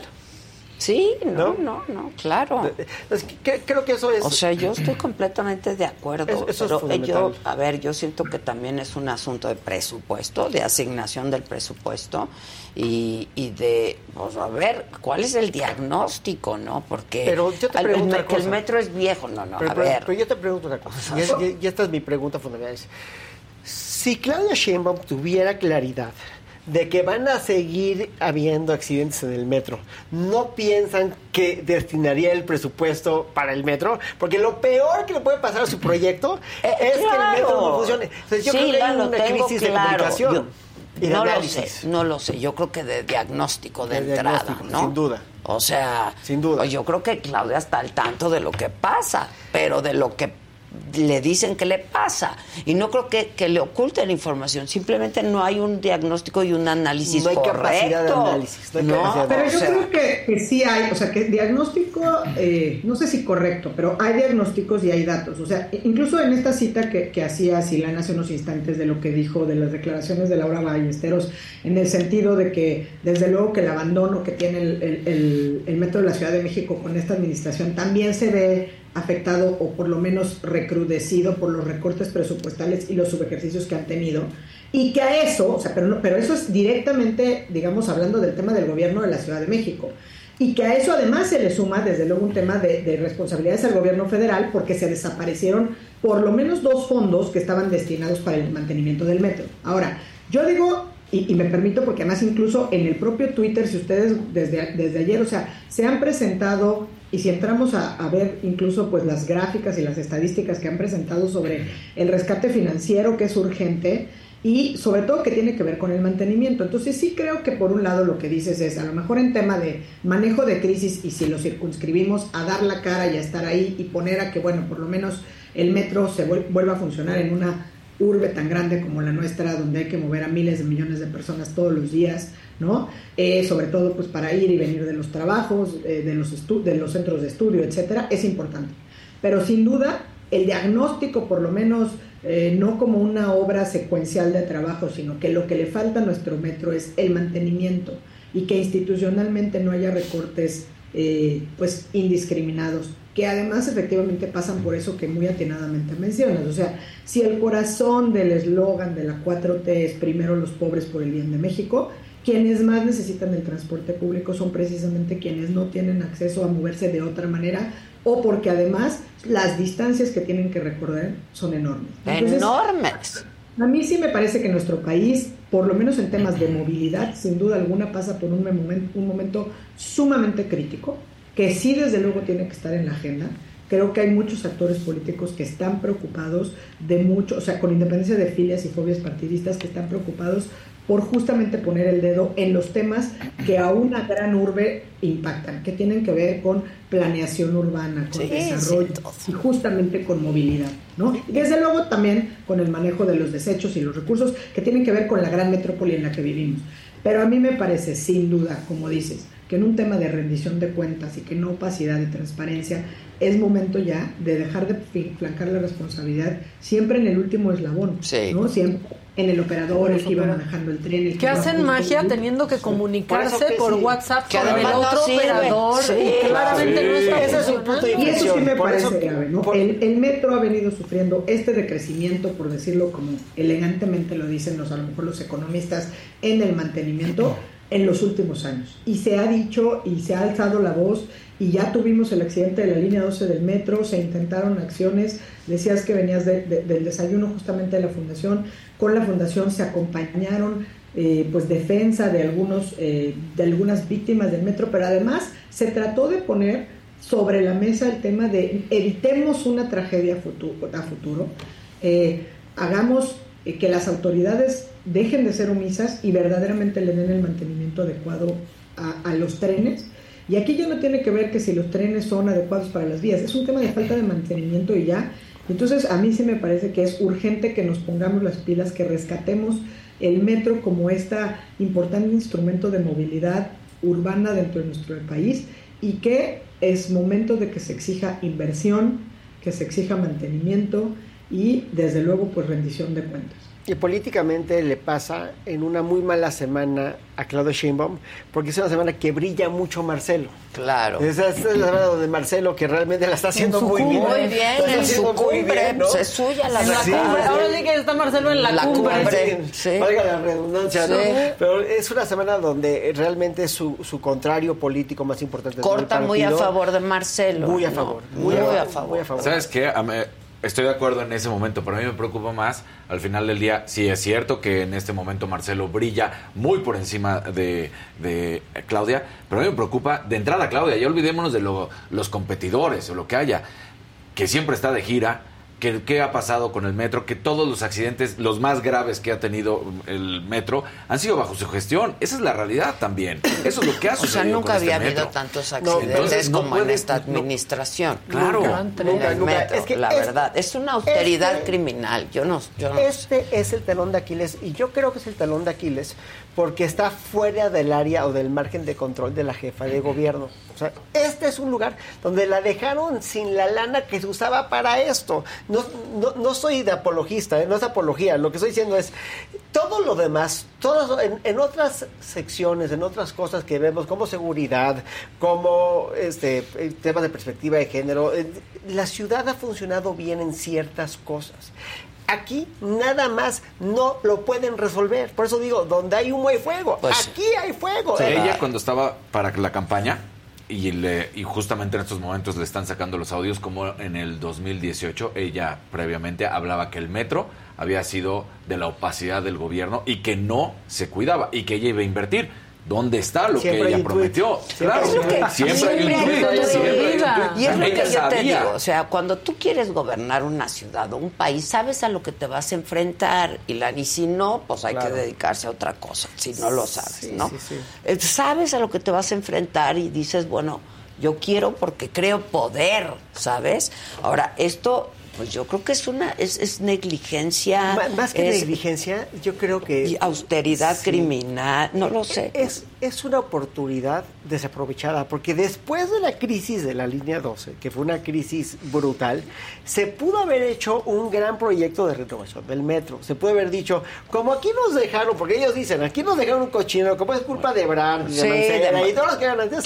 Ahorita yo me voy a hacer cargo, dejar un metro que, mira, rechinando Claro. el limpio. Vas a ver nada más qué metro voy a dejar. Y es, y no lo han hecho. Y no lo han hecho porque no tienen los recursos, porque tienen otras prioridades, por negligencia si quieres, o si quieres nada más, porque falta esa comunicación para decirles esto va a volver a suceder. ¿Y saben qué? Va a volver a suceder si no lo arreglas. Claro. Sí, claro. Si no lo re- si no se atiende Ahorita este ya están tema- saliendo miles de fotos, de videos, de distintas. La gente ya lo trae en el imaginario, además. Claro. Sí, Lo ya es una no psicosis, o sea, cualquier cosita. Si te vas a subir, te vas a morir. O sea, dices... Yo lo que dice Casarín, o sea, la verdad es que también esto de que eh, nuestra jefa de gobierno, con mucho que tratemos de echarles porras de lo que, de las cosas que se puedan haber sido aciertos, o sea, no tenía nada que haber estado haciendo en Morelia, como no tenía nada que haber estado haciendo en ninguna de sus giras que está haciendo en últimas fechas. Y todavía nos Eh, aclara que no va a ir ahorita. Claro. No, pues Sí, gracias. que ahorita no lo vaya traigo en la agenda. Y en este momento además, o sea, porque además tendría Que que estarse haciendo renuncie y se vaya de campaña. O Sí, claro. visitar Tendría que ser, aparte. ¿No? Y, y digo, cuando menos, porque además citando, ¿no? Pues si, si Marcelo brilla, por lo menos Marcelo está haciendo lo que tiene que ver con su agenda de trabajo. Claro. Pues sí. que presenta. Sí. o sea, Exacto. porque es secretario de Relaciones Ma- Exteriores. Marcelo está Entonces, brillando en su su talacha. obligación. Sí, ¿no? chambeando. Bueno, No, y aparte le hace la talacha a la Secretaría de Salud, pero le hace la talacha al otro, pero le hace la talacha a todos. La jefa de gobierno de la Ciudad de México tiene que estar en la Ciudad de México porque nos tiene que gobernar y hay más de 20 millones de habitantes en la Ciudad de México, en una ciudad que se colapsa por el metro, que se colapsa por el alcantarillado, que se colapsa por, por una cantidad de cosas que realmente tienen que ver con cero planeación urbana, con cero gestión de los recursos y que a eso le sumas además la exacerbada violencia que existe, porque no podemos dejar de lado que en este momento, o bueno, hace unos instantes, también en la línea 3 del metro hay protestas y lo que hace el gobierno es mandar a los granaderos, que en teoría ya no existen, a pues poner orden en teoría y detener estudiantes y manifestantes que están exigiendo justicia por la muerte de un adolescente como Yaretsi, ¿no? Entonces, a mí me parece que sí es importante tener toda la solidaridad y la empatía con las víctimas, desde luego, pero que no basta con ello. O sea, es hora ya de que dejemos, que nuestras autoridades dejen de ser omisas. ¿Dónde están los recursos? No solamente son los federales, y los pocos recursos que tienen tienen que ser destinados y ejercidos de manera responsable y adecuada. Hay que revalorarlo, Prioritariamente en el mantenimiento del metro. Prioritario.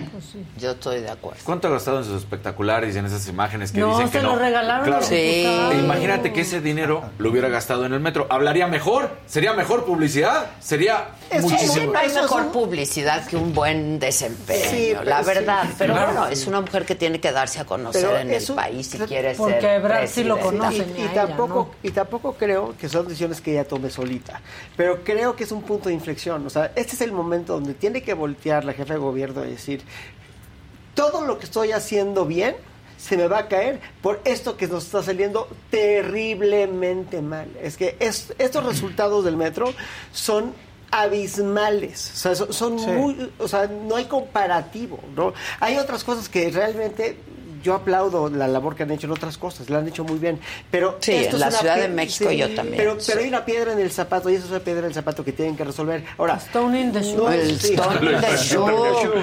no es, no es mortal, pero puede ser mortal. Todavía falta mucho. De aquí a las elecciones falta muchísimo tiempo. Pero ya fue, la- ya, fue mortal, ya, ya fue mortal, y hay víctimas mortales. No, y la gente Y la solidaridad la han Víctimas demostrado fatales. sus aliados con ella, no con la familia de las Sí. víctimas, ni Oye, con las víctimas. Pero ella sí ha sido, o sea, su mensaje sí ha sido on point en ese punto. Pues sí, pero le hacen un favor bien flaco los demás. a Y ella. cuando Sí. llega al lugar del accidente que le estén gritando presidenta, presidenta, ¿sabes? No. No es el lugar. No, no es el lugar. No es el momento. Hay una joven que tomó el metro para ir a la universidad, para estudiar y estar con sus Y aparte- amigos. Y no llegó. Todavía, todavía necesitamos una explicación de qué nos está saliendo mal. No me importa si traen al danés o si lo hace el de el que está en el metro, pero alguien nos tiene que dar esa transparencia, decir, eso nos está saliendo mal por esto, porque no puedes decir, sí tengo presupuesto, entonces si tienes presupuesto, entonces porque te está saliendo mal. Entonces ese, ese error Ahora, humano- no tengo presupuesto, Lo o sea, tenemos- entonces, ¿por qué quitaste, no?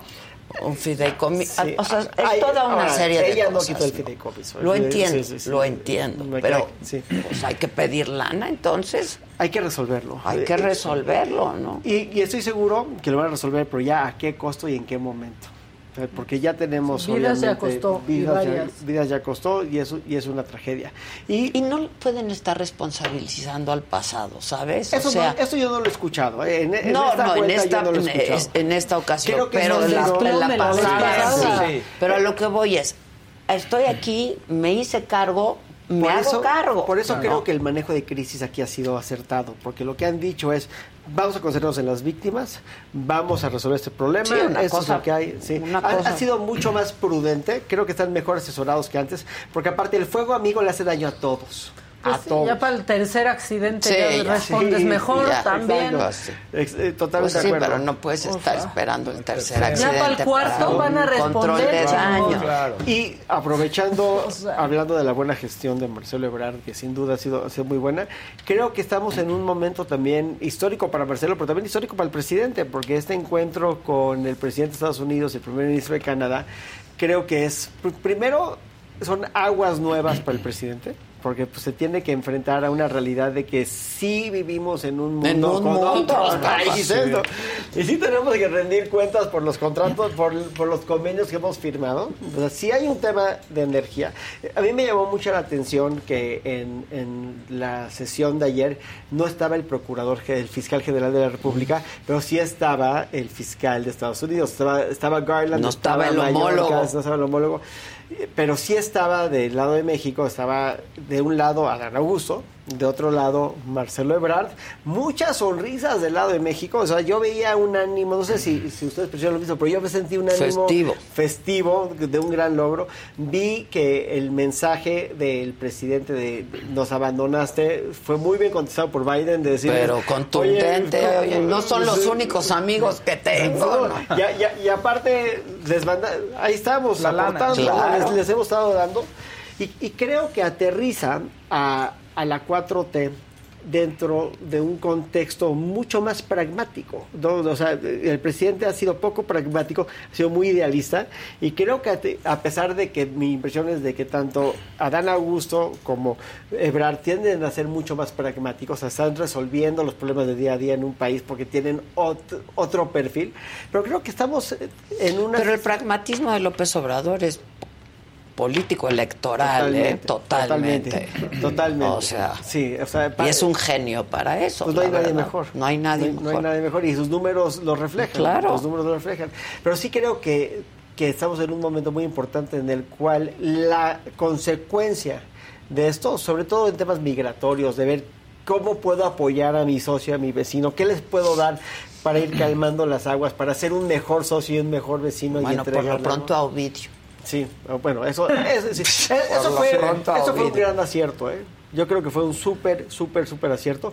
Creo que, que era un, también un punto fundamental para mandar un mensaje al mundo de que sí estamos tomando en serio la lucha contra el narco, a pesar de que la percepción ha sido totalmente distinta. Sí, sí. Hoy, lo- o sea, hoy eso es un resultado que hemos entregado. Tenemos que rendirle cuentas a los canadienses con los contratos de, eh, con los convenios de energía, sin duda, y tenemos que, que hacer nuestra parte para exigir y también para cumplir. Yo creo que, que es un momento importante que no se debe opacar con el tema del metro. Creo que hay mucho que platicar ahí Sí. también. Claudia, ¿quieres hacer algún Sí, bueno, estoy de acuerdo. En, o sea, justamente quería nada más cerrar el tema del metro, pero para no desviarme de lo que decía Silán en el sentido de la visita, sí creo que es importante y que a lo mejor con todo lo que sí sabe hacer López Obrador, pues también lo pone de frente y de cara a la realidad donde vivimos en, en un mundo, ya no digas globalizado, por lo menos en América del Norte, ¿no? y que nuestros dos socios comerciales más importantes pues son precisamente eh, Estados Unidos y Canadá, y que ello pues trae una agenda bilateral y trilateral, pero bueno, pensando bilateral en lo que decías, que tiene cuando menos sobre la mesa estos temas importantísimos que tienen que ver con la migración y con cómo hemos lamentablemente servido para nosotros ser de facto lo que Trump anunció en campaña, ¿no? El muro para los, básicamente centroamericanos, eh, sudamericanos que también, además de los mexicanos que quieren cruzar la frontera. Y bueno, pues desde luego con todo esto que tienes, eh, que tiene que ver con el tema energético, que tiene que ver desde luego como apunta eh, Adela con pues El eh, crimen organizado. sí. capos y el crimen organizado, ¿no? Y la verdad es que nomás para cerrar el tema de- del metro creo que es importante algo que sí me parece también de destacar que yo creo que no se vale y, hay datos, ¿no? Eh, sí, la jefa de gobierno también decía que, que, que no, porque además yo, yo lo sigo diciendo, que no habían disminuido el presupuesto del metro con independencia de la parte federal, ¿eh? porque eso creo que sí pasa por el tema de los fideicomisos, pero que en, en lo local y que hay de la información que está obtenida y que se puede obtener directamente del propio portal del sistema del transporte colectivo metro y de la propia plataforma nacional de transparencia, si nada más vemos el presupuesto asignado y utilizado en el metro comparado con el de 2018, sí se ha reducido.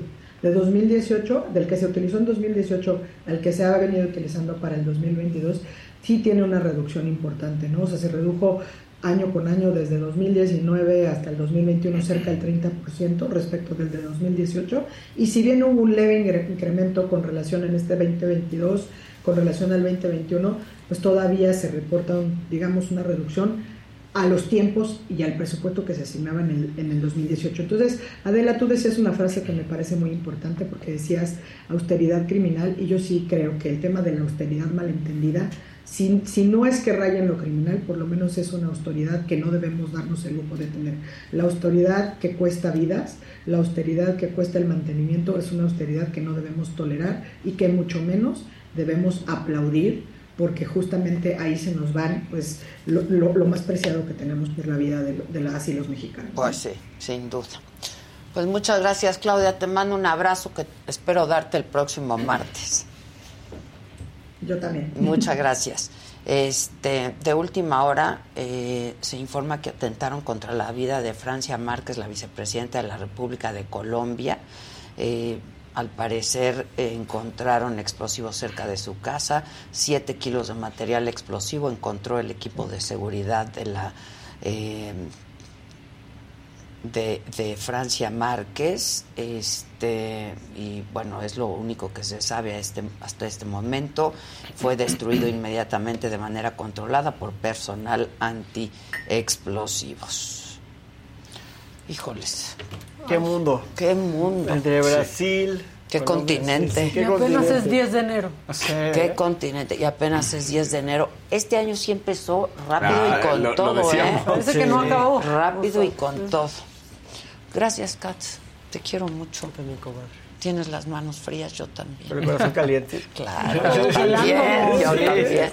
Muchas gracias, muchachos. Gracias. Gracias. a todo mi equipo. Muchas gracias. Sobre todo, gracias a todos ustedes por su atención y compañía. Yo los espero esta noche a las 7 de la noche en este mismo canal. Saga Live con la señora Florinda Mesa. Está muy buena la conversación. No dejen de verla. Gracias. Y hasta entonces, mañana a las 9 aquí, por supuesto. Así ¿Por las qué cosas. todos piensan que eres la bruja del cuento? La que cuando llegaste acabaste con el programa, que Sí, por tu culpa gente- corrieron a, a Kiko, pero si anduviste con él. ¿De eso? Oye, y era un gran seductor, Roberto, ¿no? Ah, claro. Toda su vida. Toda su ¿Y Ojo vida. Alegre? Fíjate que ¿Te arrepentiste en algún momento, incluso estando con él? No, arrepentirme de estar con él no. No, de no haber tenido hijos. de que me hizo falta, yo creo que voy a decir algo. Sí era, era el amor de mi vida y todo lo que quiera. Pero de todo, sinceramente lo digo,